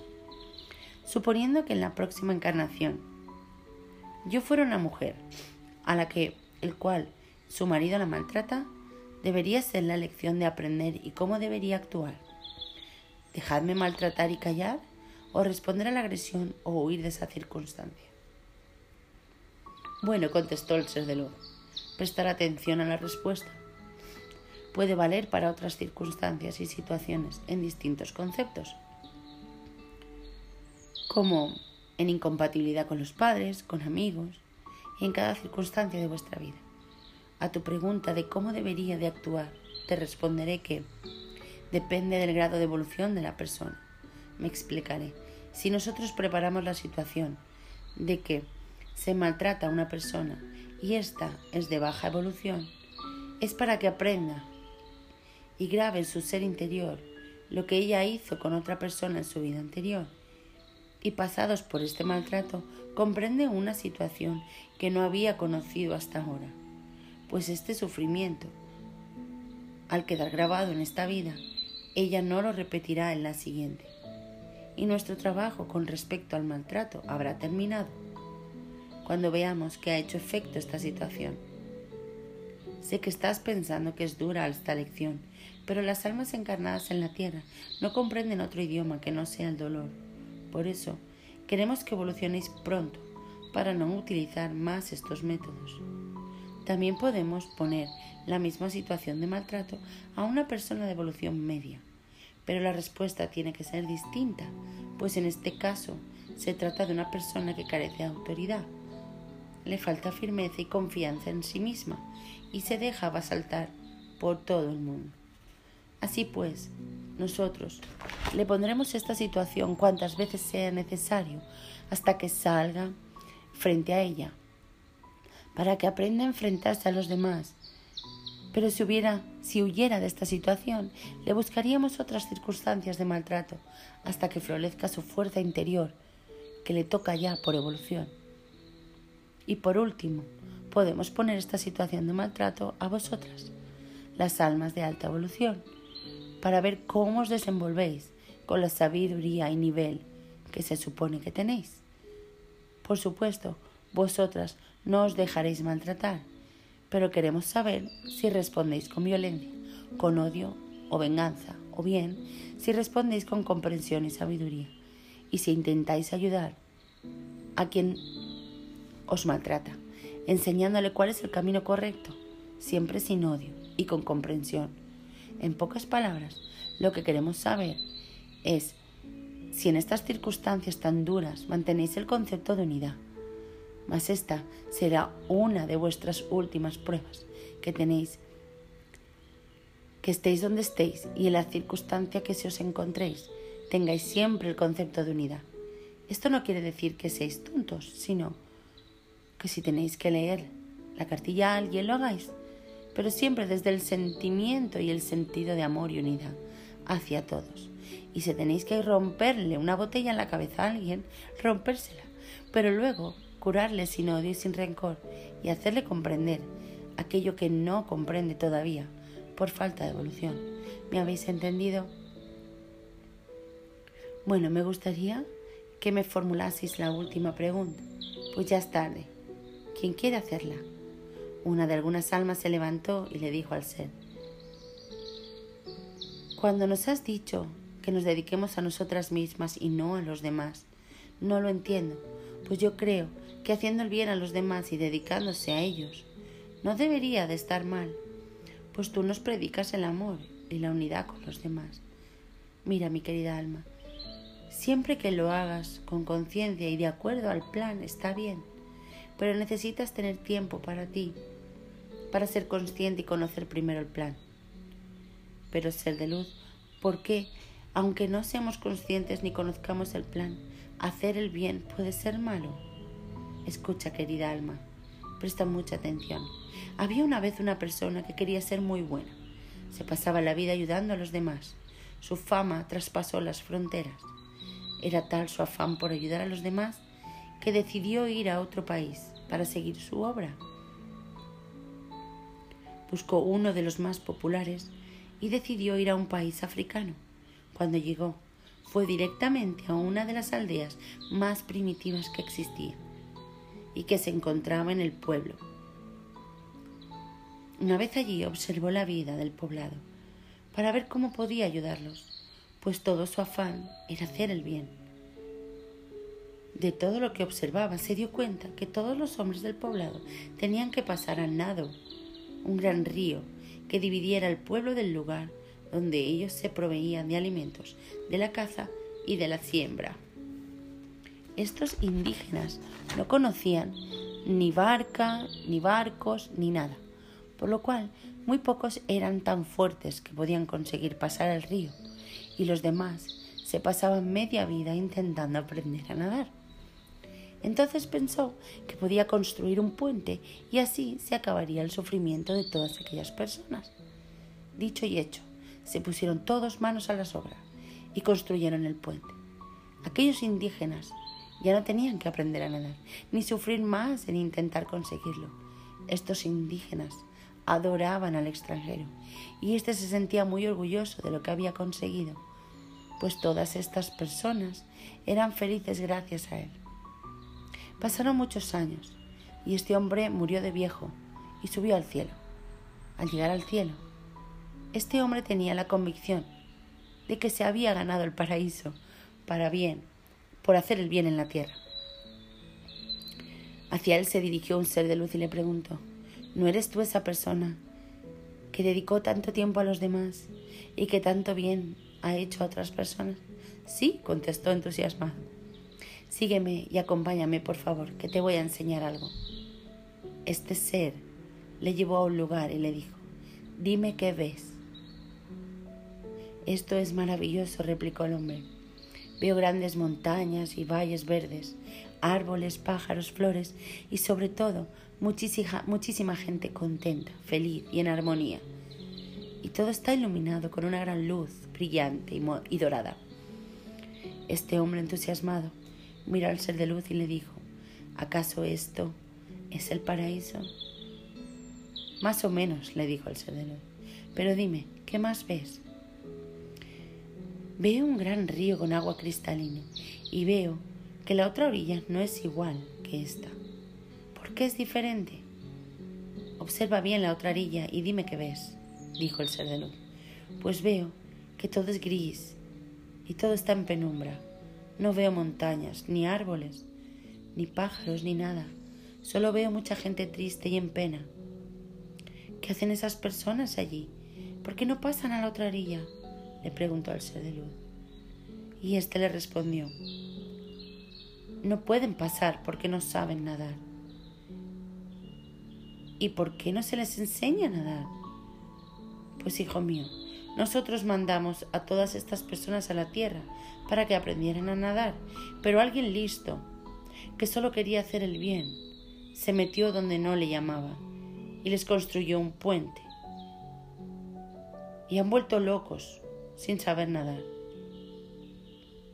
Y ahora tienen que esperar a otra oportunidad para volver a bajar, para aprender a nadar y mientras han de pasar mucho tiempo en esa orilla, en sus tristezas y penas. En ese momento aquel hombre comprendió que con el bien que hizo en la tierra pudo haber ocasionado mucho mal en el cielo. Y el ser de luz se dirigió al alma y le dijo, ¿Ha quedado respondida tu pregunta? Sí, Señor. Creo que si dedicáramos más tiempo a aprender que en actuar, todo iría mejor en la tierra. Bueno, mis queridas almas, ya he de marcharme. Quisiera dejaros una frase que os dará que pensar. Mas es valedera tanto para aquí, el mundo de las almas, como para cuando estéis en la tierra. Os tenéis que repetiros a vosotras mismas lo siguiente. No estoy donde estoy, ni soy lo que soy, mas no seré quien soy, hasta que no tome conciencia de que soy el que soy. Hasta pronto, mis queridas almas. Ya es hora de que partáis a la tierra y procuréis poner en práctica todo lo aprendido aquí. Espero que tengáis suerte, que lo consigáis. Mas recordad que vuestro principal enemigo será la soberbia y el ego que se os despertará a la vez que despertéis la conciencia de quinto grado y os creeráis superiores a los demás. Despertar. Las chispitas. La pirámide mágica. Érase una vez un joven que trabajaba en una gran ciudad. Su vida era igual a la de los demás habitantes. Tenía sus problemas, sus dudas, su estrés, como cualquier otro. Su jornada laboral era larga y penosa, mas cuando llegaba a su casa hacía todo lo posible por relajarse y descansar. E intentaba comprender por qué la vida era tan dura. Este joven deseaba la llegada del fin de semana, pues él lo dedicaba a disfrutar de la naturaleza, a recorrer montes y valles, porque estando en el campo se sentía libre y durante ese tiempo se olvidaba de los problemas y del estrés de la gran ciudad. Un día, recorriendo el monte, vio un extraño bosque que le llamó mucho la atención y decidió introducirse en él. En el bosque se respiraba una paz inmensa. El trinar de los pájaros era como un sonido celestial. Corrían toda clase de animales en paz y armonía. El joven estaba entusiasmado y después de ir caminando varias horas por el bosque, se sentó a descansar al pie de un árbol, pues la paz que se desprendía invitaba a ello y apoyando su espada en el tronco decidió dormir un rato.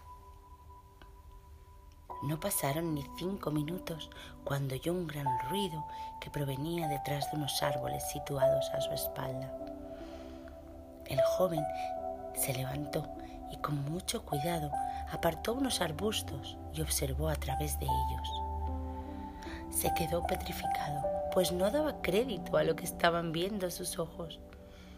Era una gran nave que desprendía una enorme luz. Paralizado por la visión, observó cómo una luz se proyectaba desde la nave al suelo. Descendía un ser resplandeciente. Este ser, una vez posado en el suelo, se dirigió hacia él. Asustado el joven dejó de observar desde los arbustos y volvió a sentarse en el árbol. Cerró los ojos y esperó que todo fuera un sueño.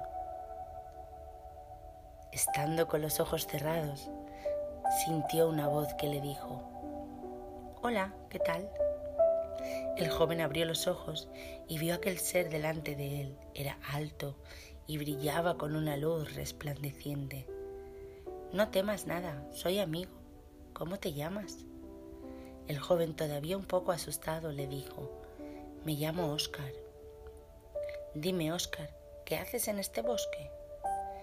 Con una voz temblorosa le dijo, Me sedujo su paz y tranquilidad. Pues vengo de la ciudad y todo es desarmonía y caos. ¿Acaso no estás contento con tu mundo? le preguntó aquel ser. No mucho, le contestó Oscar, pues hay mucho sufrimiento y enfermedades y no entiendo por qué hay tantas desgracias en todas las partes del mundo. Aquel ser miró a Oscar y le dijo, me llamo Zul y vengo de otro planeta. ¿Quieres venir conmigo a conocerlo? No temas nada, somos buena gente. Nuestro planeta fue como el tuyo, pero ya estamos en otro grado de evolución y ya está erradicado el mal y el sufrimiento. Si decides venir, podrás ver cómo será tu planeta en el futuro, cuando vaya elevando su grado de evolución, y así no estarás tan apenado por él. Oscar, con más miedo que vergüenza, decidió subir a la nave. Allí se encontró con otros seres de luz muy parecidos a Azul, pero con la diferencia de que tenían otro grado de luz, o sea que brillaban a otra intensidad, que oscilaban entre el blanco y el amarillo dorado. Pero lo que más sorprendía a Oscar era que cuando se aproximaba cualquiera de estos seres, desprendían un halo de paz y amor y le daba una gran sabiduría y bienestar, y éste perdió el miedo a estar en la nave. Estos seres habían adquirido una gran simpatía hacia Oscar y le propusieron compartir con él su mundo, su ciudad y sus costumbres. Y Oscar aceptó complacido pero un poco receloso. Todos aquellos seres estaban muy contentos de recibir a su invitado y eso hizo sentir menos nervioso a Oscar. Zul miró a Oscar y le dijo,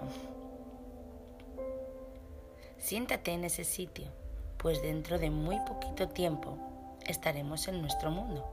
No te preocupes de nada. Pasado un corto periodo de tiempo, la nave se iba acercando al planeta de Zul y éste le dijo, Ya estamos llegando, prepárate Oscar, vamos a bajar. Después de sobrevolar la ciudad, la nave se paró en una explanada. Una vez allí, la nave proyectó la luz al suelo, por la cual bajaron Oscar y Zul, y la nave siguió su recorrido. Una vez en el suelo, Oscar se quedó atónito de lo que veían sus ojos, pues aquel planeta brillaba y era como de color dorado. Él no tenía una explicación para lo que estaba viendo, pero sin decir nada siguió Azul, que iba en dirección a la ciudad. Zul miró a Oscar y le dijo, ya estás en mi planeta, ¿qué te parece? Es maravilloso, exclamó, todo brilla, todo reluciente. Los colores son fluorescentes. Además, todas las personas que veo están como iluminadas. No hay humo ni polución. No hay suciedad en las calles. Este mundo no se parece al mío en nada.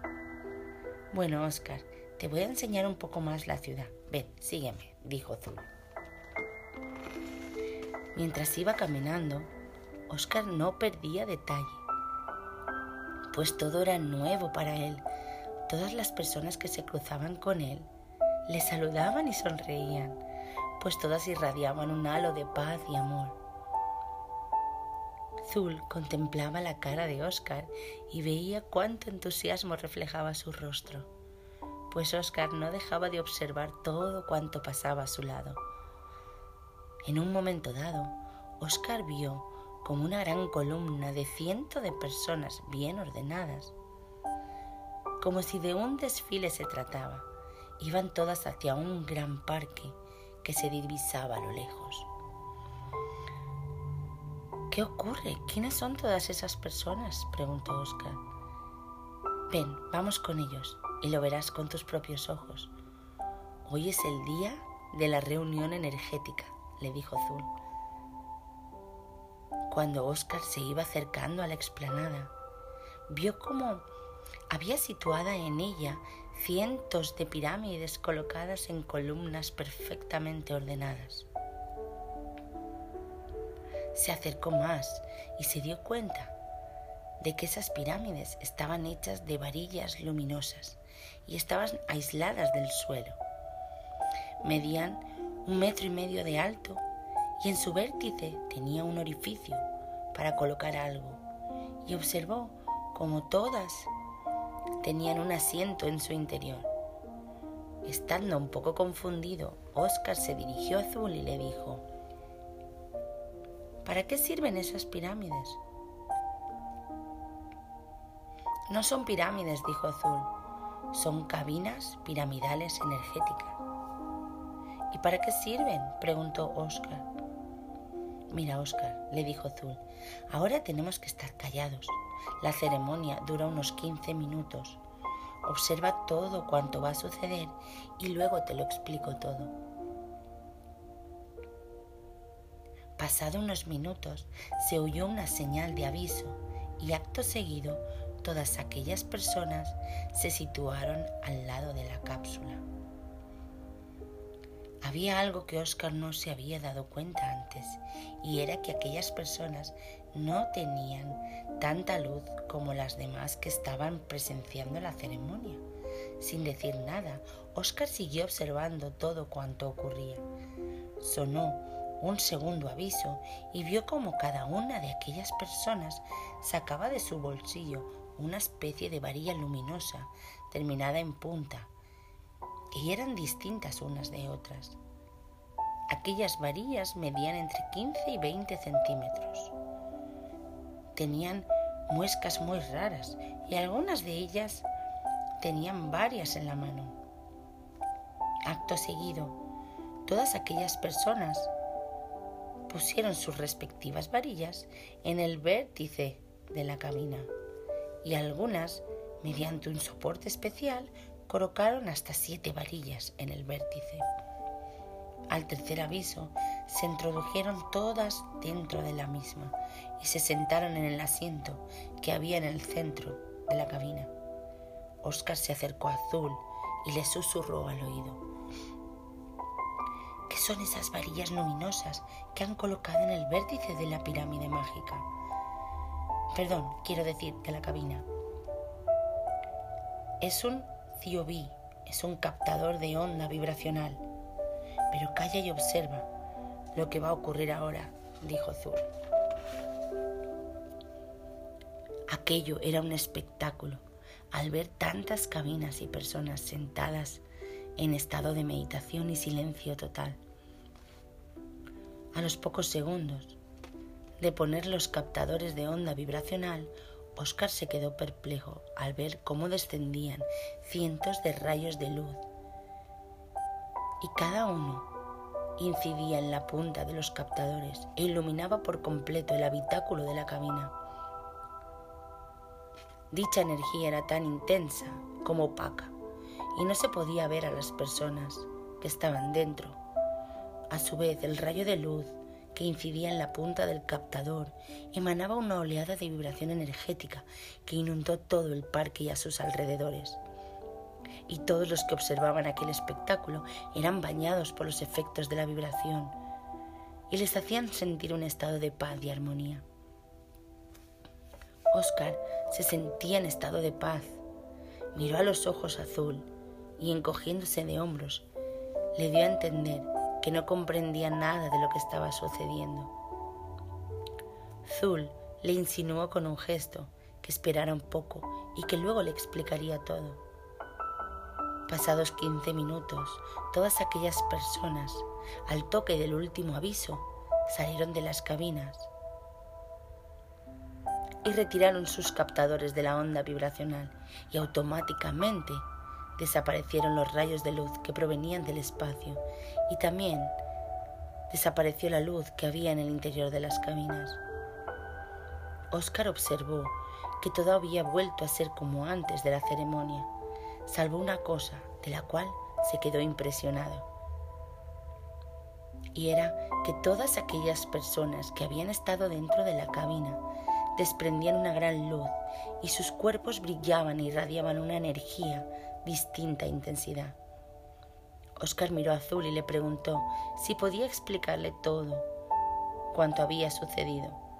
Y Zul le respondió, Ven, vamos a sentarnos en un banco y te explicaré. Mira, Oscar, nuestro planeta vibra a una frecuencia mucho más elevada que el vuestro. La vibración de este planeta la mantienen sus habitantes, pues las personas somos como baterías que necesitamos recargarnos para después ir soltando nuestra carga según vamos viviendo.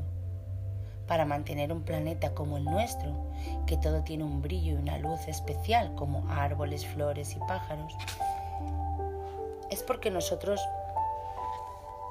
despedimos una vibración de nuestros cuerpos pero como todo en la vida del universo tiene un desgaste, es por eso que cada cierto tiempo tenemos que recargarnos.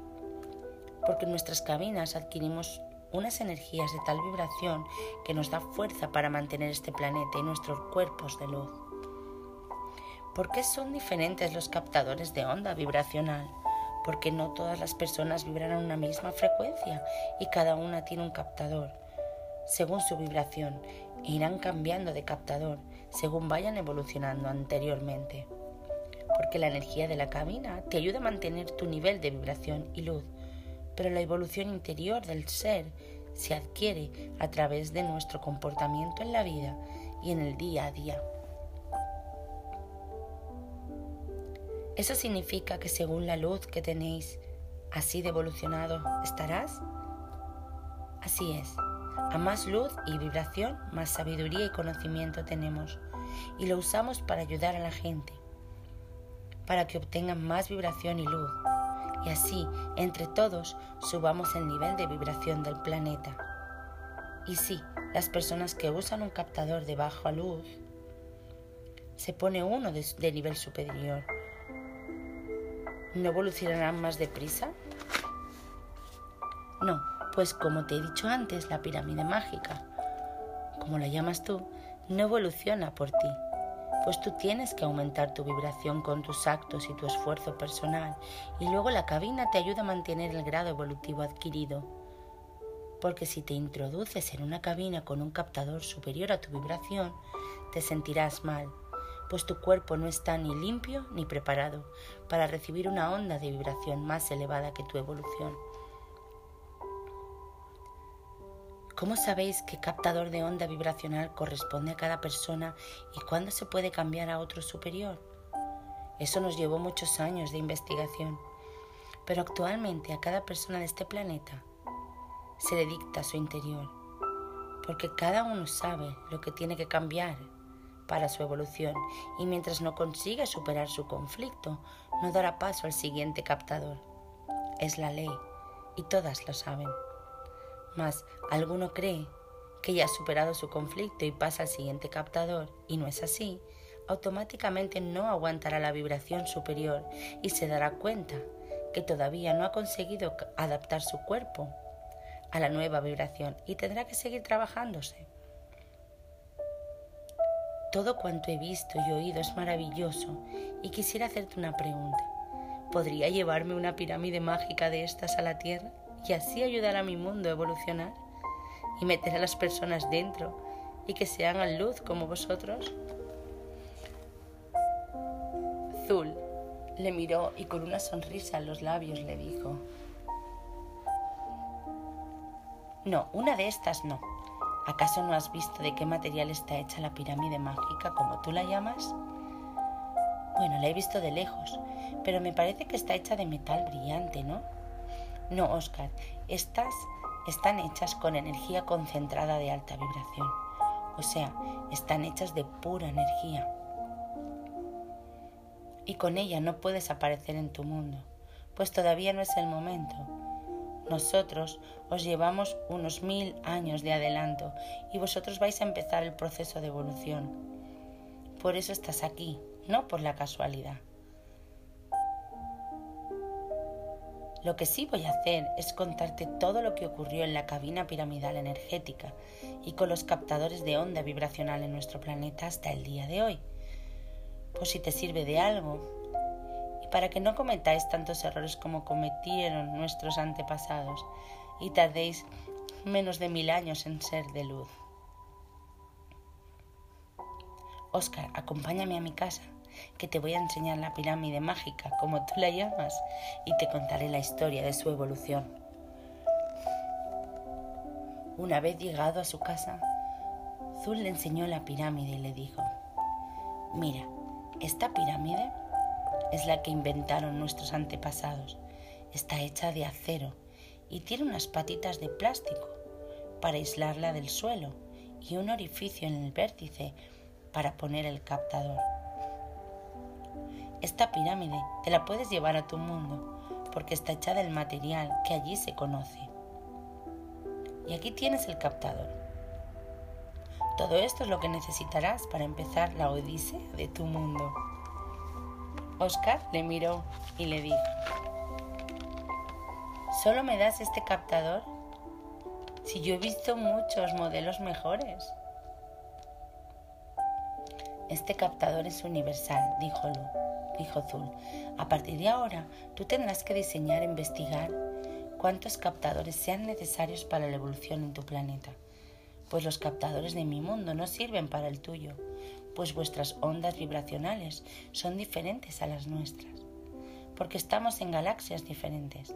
Mira, Oscar, si decides investigar y expandir la pirámide mágica en tu planeta, tendrás que rodearte de personas o amigos que deseen emprender tal ardua tarea. Pero ya será sin nuestra ayuda, pues no podemos intervenir más de lo que estamos haciendo. La evolución de vuestro planeta depende de vosotros mismos y de sus habitantes, pues solo vosotros mismos podréis ser seres de luz. Y recuerda que esta pirámide es un instrumento, más de los muchos que se os ha dado en vuestro mundo para la evolución procurar hacer buen uso de ella. Una cosa más te voy a decir, Oscar, es que el captador que te he dado también se puede usar como utensilio para aliviar el dolor y extraer los estancamientos de energía acumuladas en el cuerpo. Mas todo tendrás que investigarlo cuando estés en tu planeta. Ahora vamos a sentarnos y te contaré algo de nuestros antepasados y sus experiencias con la pirámide que te llevas. Hace unos mil años, un joven antepasado, nuestro llamado Zulón, ideó una pirámide similar a la que te vas a llevar. Por esa época, nuestro planeta empezaba a despertar y algunos científicos se dieron cuenta de que llegaban del espacio unas extrañas energías que vibraban a una frecuencia que ocasionaba malestar a nuestras personas. La gente se encontraba mal de salud, aparecieron enfermedades nuevas, las personas se sentían cansadas, tenían episodios de depresión, empezaron a estar hartas de trabajar, todo les parecía monótono, se sentían vacías, notaban que algo estaba cambiando en sus vidas, tenían experiencias místicas, les ocurrían hechos inexplicables y todo eso les afectaba al sistema nervioso y se encontraban físicamente mal. Este joven Zulón era un caso más. Él tenía experiencias extrañas, las cuales le agotaban y estaba siempre cansado. Un día oyó que introduciéndose dentro de una pirámide convencional, ésta le proporcionaría energía y vitalidad a las personas que se encontraban dentro. Así pues, Zulón decidió hacerse una pirámide para ver si podía mejorar su estado físico y así adquirir energía. Zulón se puso manos a la obra y empezó a construir una pirámide parecida a la que tienes aquí. Buscó unas cuantas varillas de acero y empezó a montarla. Según iba construyéndola, algo en su interior le guiaba y le decía que tenía que aislarla del suelo. Y además debía colocarla, una especie de antena en el vértice de la pirámide. Aunque Zulón no entendía nada de lo que ocurría, se dejó llevar por su interior y así lo hizo. También pensó en hacerla de un tamaño para que entrara una sola persona y que no ocupara mucho espacio, pues pensaba ponerla en la habitación de su casa. Una vez terminada, se sentó y mirando a la pirámide dijo, qué rara es. ¿Para qué será esta antena? Nada más terminar esas palabras, algo en su interior le dijo, no es una pirámide, es una cabina de energía y sirve para ayudar a la evolución de aquellos que necesitan un empujón para seguir adelante. O para quienes abandonar por falta de fuerza, voluntad o miedos y además sirve para todas otras cosas más. Zulón no hacía mucho caso a lo que le decía su interior pues estaba muy cansado para pensar. Así pues se introdujo varios días en la pirámide y no notaba nada en especial. Entonces no dio ninguna importancia a lo que le dijo su interior.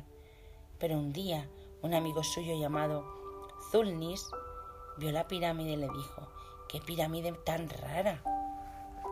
¿Para qué sirve? Y Zulón le contestó, no lo sé, la he hecho por hacer, pero creo que no sirve para nada.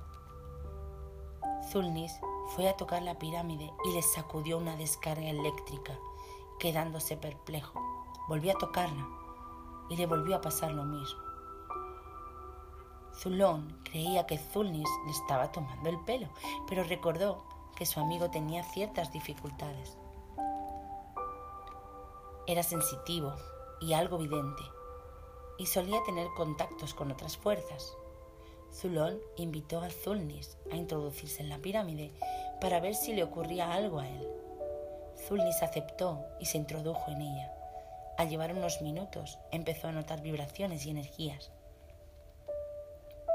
Pero pasados unos minutos más, Zulnis empezó a canalizar y le dijo a Zulón que cogiera lápiz y papel y fue dictándole todo cuanto le decían aquello acerca de la pirámide, para qué servía y cómo usarla. Zulón se quedó extrañado, pues coincidía con lo que le decía su interior, y a partir de entonces empezó la odisea de la pirámide hasta nuestros días.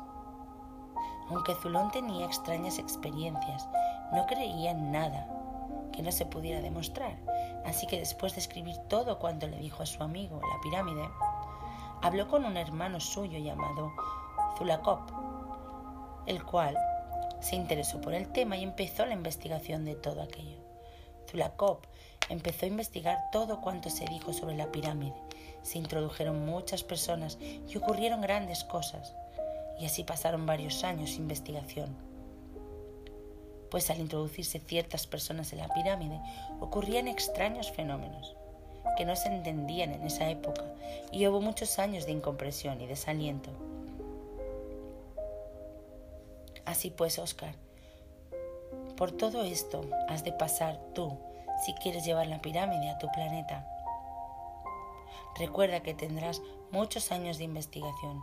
Únete a personas de buena fe y entre todos se os hará más llevadero. Pues tienes que tomártelo con calma, pues nosotros os llevamos mil años de adelanto. No pretendas que tu planeta sea como el nuestro en, en cuatro días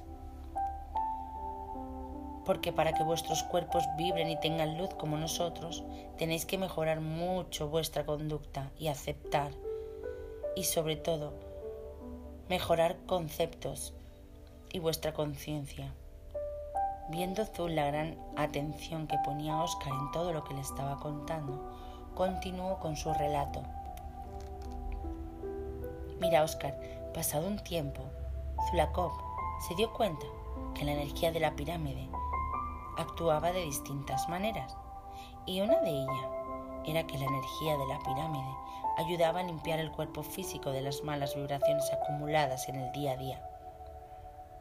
Pues nuestro planeta era muy bajo de vibración, o sea, como el tuyo en este momento. Las personas que usaban la pirámide muy a menudo iban notando cambios en su vida, se notaban con más energía y con pensamientos positivos. Al pasar un tiempo, con los experimentos hechos por Zulakov y los testimonios de las personas que usaban la pirámide, se dieron cuenta que la energía de la pirámide era una energía inteligente. Dicha energía actuaba de manera diferente con las personas, pues algunas decían que la energía les daba lo que ellos necesitaban. Por ejemplo, si una persona necesitaba paz, la obtenía si necesitaba entendimiento, se lo daba. Pues salía con las ideas claras. Y si necesitaba fuerza, también la obtenía. Pero siempre tenía que introducirse en ella con serenidad y constancia. También observaban que había personas a las que la pirámide no les hacía nada o no les sentaba bien y otras personas se negaban a entrar en ella. Esto les extrañó a nuestros antepasados, pues creían que la pirámide era beneficiosa para todos, pues su fin era ayudar a la evolución de la persona. Pero Zulakov se dio cuenta que la evolución de la persona era libre y si la persona no quería evolucionar, la pirámide no actuaba. Y si la persona quería evolucionar más deprisa de su capacidad y peligraba su evolución, o bien por orgullo o vanidad, la energía de la pirámide le hacía que se encontrara mal y recapacitara y entrara con otra actitud. Dándose cuenta de todo esto, Zulakov pensó que tendría que averiguar todo esto y preparar primero a las personas antes de introducirse en la pirámide.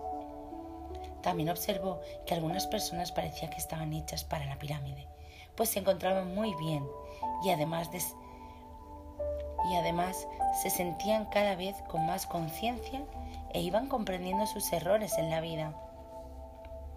Pues parecía que cuando se introducían en la pirámide, la energía, ésta le daba más conciencia de cómo tendrían que ser y luego ellas lo tenían que lograr con su esfuerzo, porque la energía no le quitaba los errores, solo se los hacía ver. Estas personas tenían la necesidad de usar la pirámide muy frecuentemente, pues se encontraban llenas de fuerza y limpias de energía negativa acumuladas durante el día y sus problemas. Un día, una de estas personas le dijo a Zulaco, me siento muy bien usando a menudo la pirámide, pero no puede ser una adicción.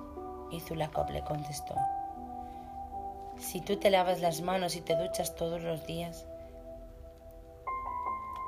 ¿Es así? La persona le contestó que sí y él le dijo, ¿acaso eso es una adicción? Mas has de saber que cuando uno se lava, lo que hace es limpiarse de unas energías que se llaman suciedad. Y cuando uno se mete en la pirámide, lo que hace es limpiarse de unas energías llamadas negativas creadas por nuestro entorno y nuestras obras. Introducirse en la pirámide tiene que ir acompañado de procurar no engendrar más energía negativa, producida por nuestros actos en el día a día. Si se crea más energía negativa que la que puede limpiar la pirámide, no conseguirás evolucionar y ser luz, porque la pirámide no evoluciona por ti, sino que te aporta energía e información para que despierte en ti aquello que no ves y crees que no tienes, y al descubrirlo te lo trabajes.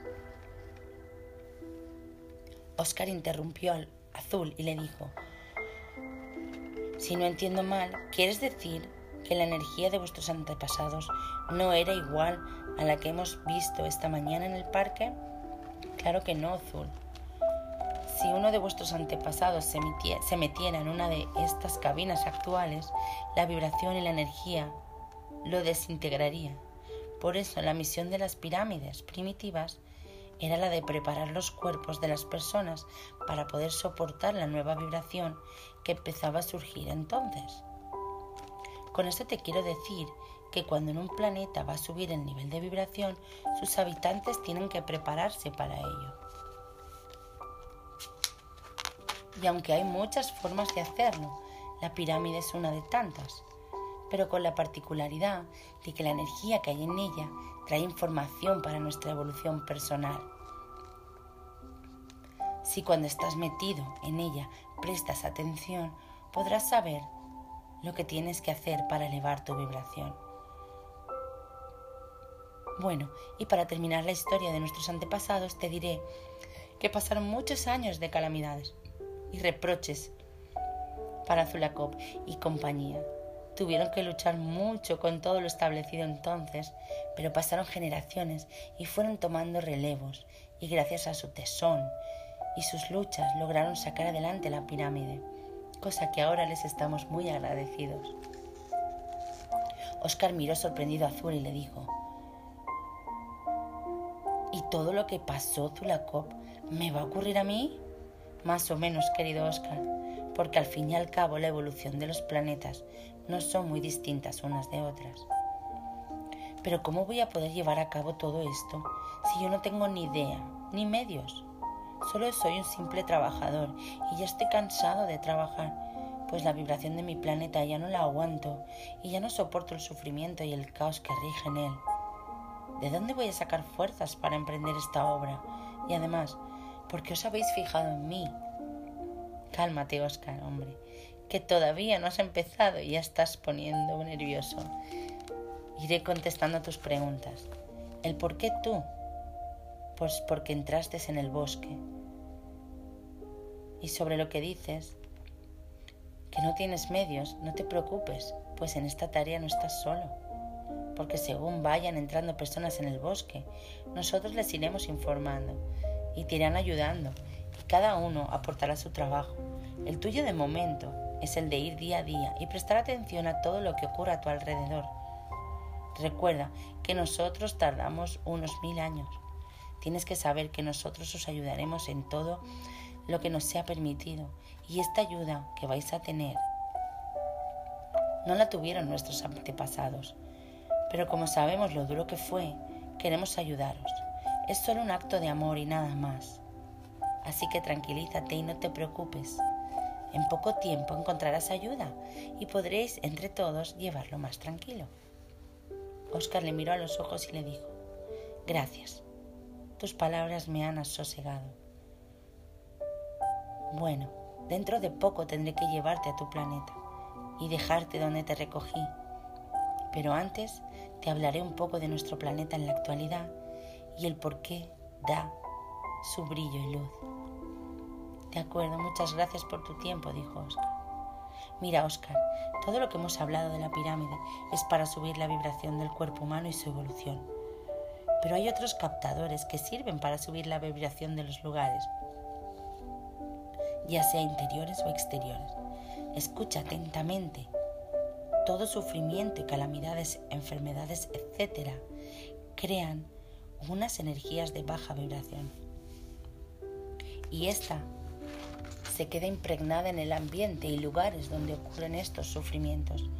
Por ejemplo, en una sala de hospital o en una casa donde hay un enfermo se origina una energía baja vibración.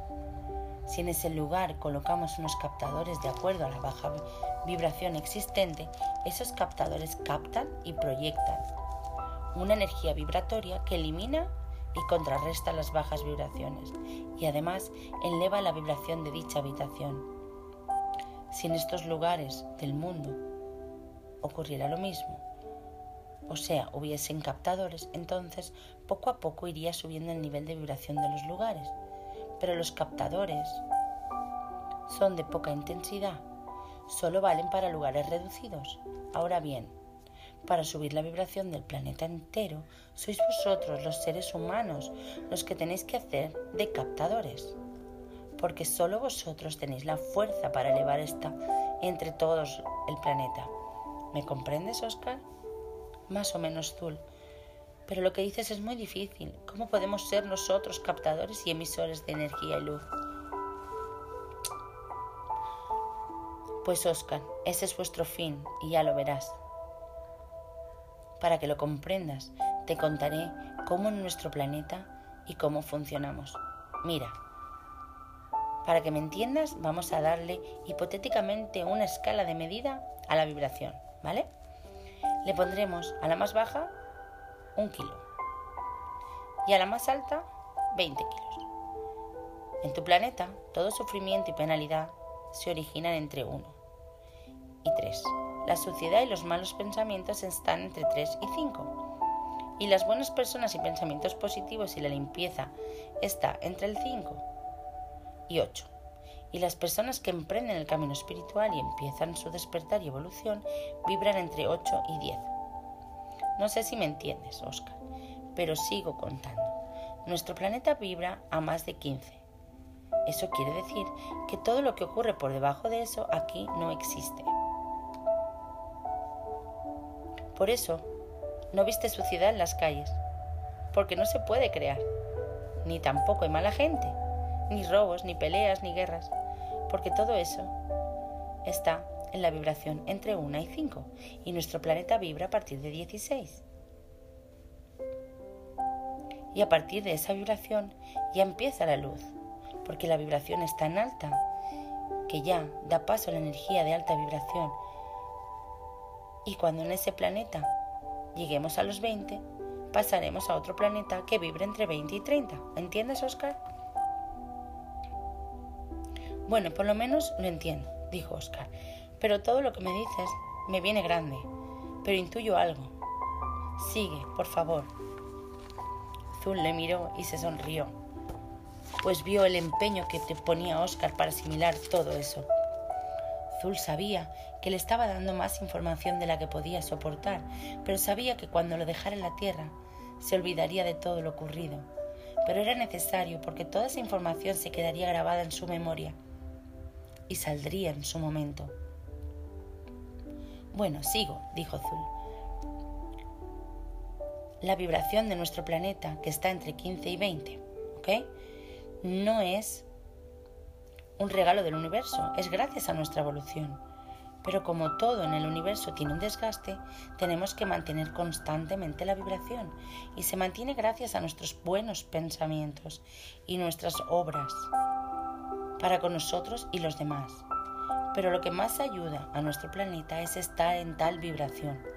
Es la luz y energía que desprende nuestro cuerpo.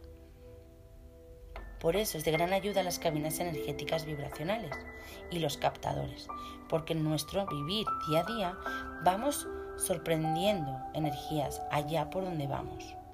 Y estemos, nuestros cuerpos son grandes baterías emanadoras de energía vibracional y es todo lo que tenéis para iniciar vuestro viaje en el planeta.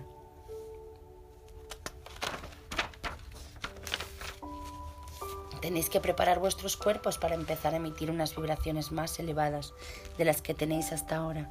Y cuantas más personas lo consigan, más pronto será vuestro cambio. Ya voy comprendiendo, dijo Oscar. Pero dime, Zul, ¿de dónde vienen esas energías que capta la pirámide y los captadores? vienen del centro de la galaxia correspondiente al planeta en dicha evolución. Por eso estás aquí, porque pronto llegará esa energía a tu mundo y os tenéis que preparar, porque será muy fuerte y la pirámide es una especie de acelerador y protector del cuerpo y es para que no lo paséis tan mal en la transmutación. Al oír esto, Oscar se asustó y le dijo a Azul, ¿Quieres decir que me habéis dado la responsabilidad y el compromiso de llevar una herramienta para la evolución de mi planeta a mí solo? No, Oscar, no te asustes. Hay muchos como tú y muchas otras herramientas. Pero a ti te ha tocado esta y la usaréis solo aquellos que deben usarla. No es para todo el mundo, pero no te agobies, que todo todo lo irás sabiendo a su debido tiempo. Bueno, ya has visto todo esto y a partir de ahora nos comunicaremos contigo en sueños y te iremos guiando. Pero tienes que estar atento a lo que vaya ocurriendo a tu alrededor.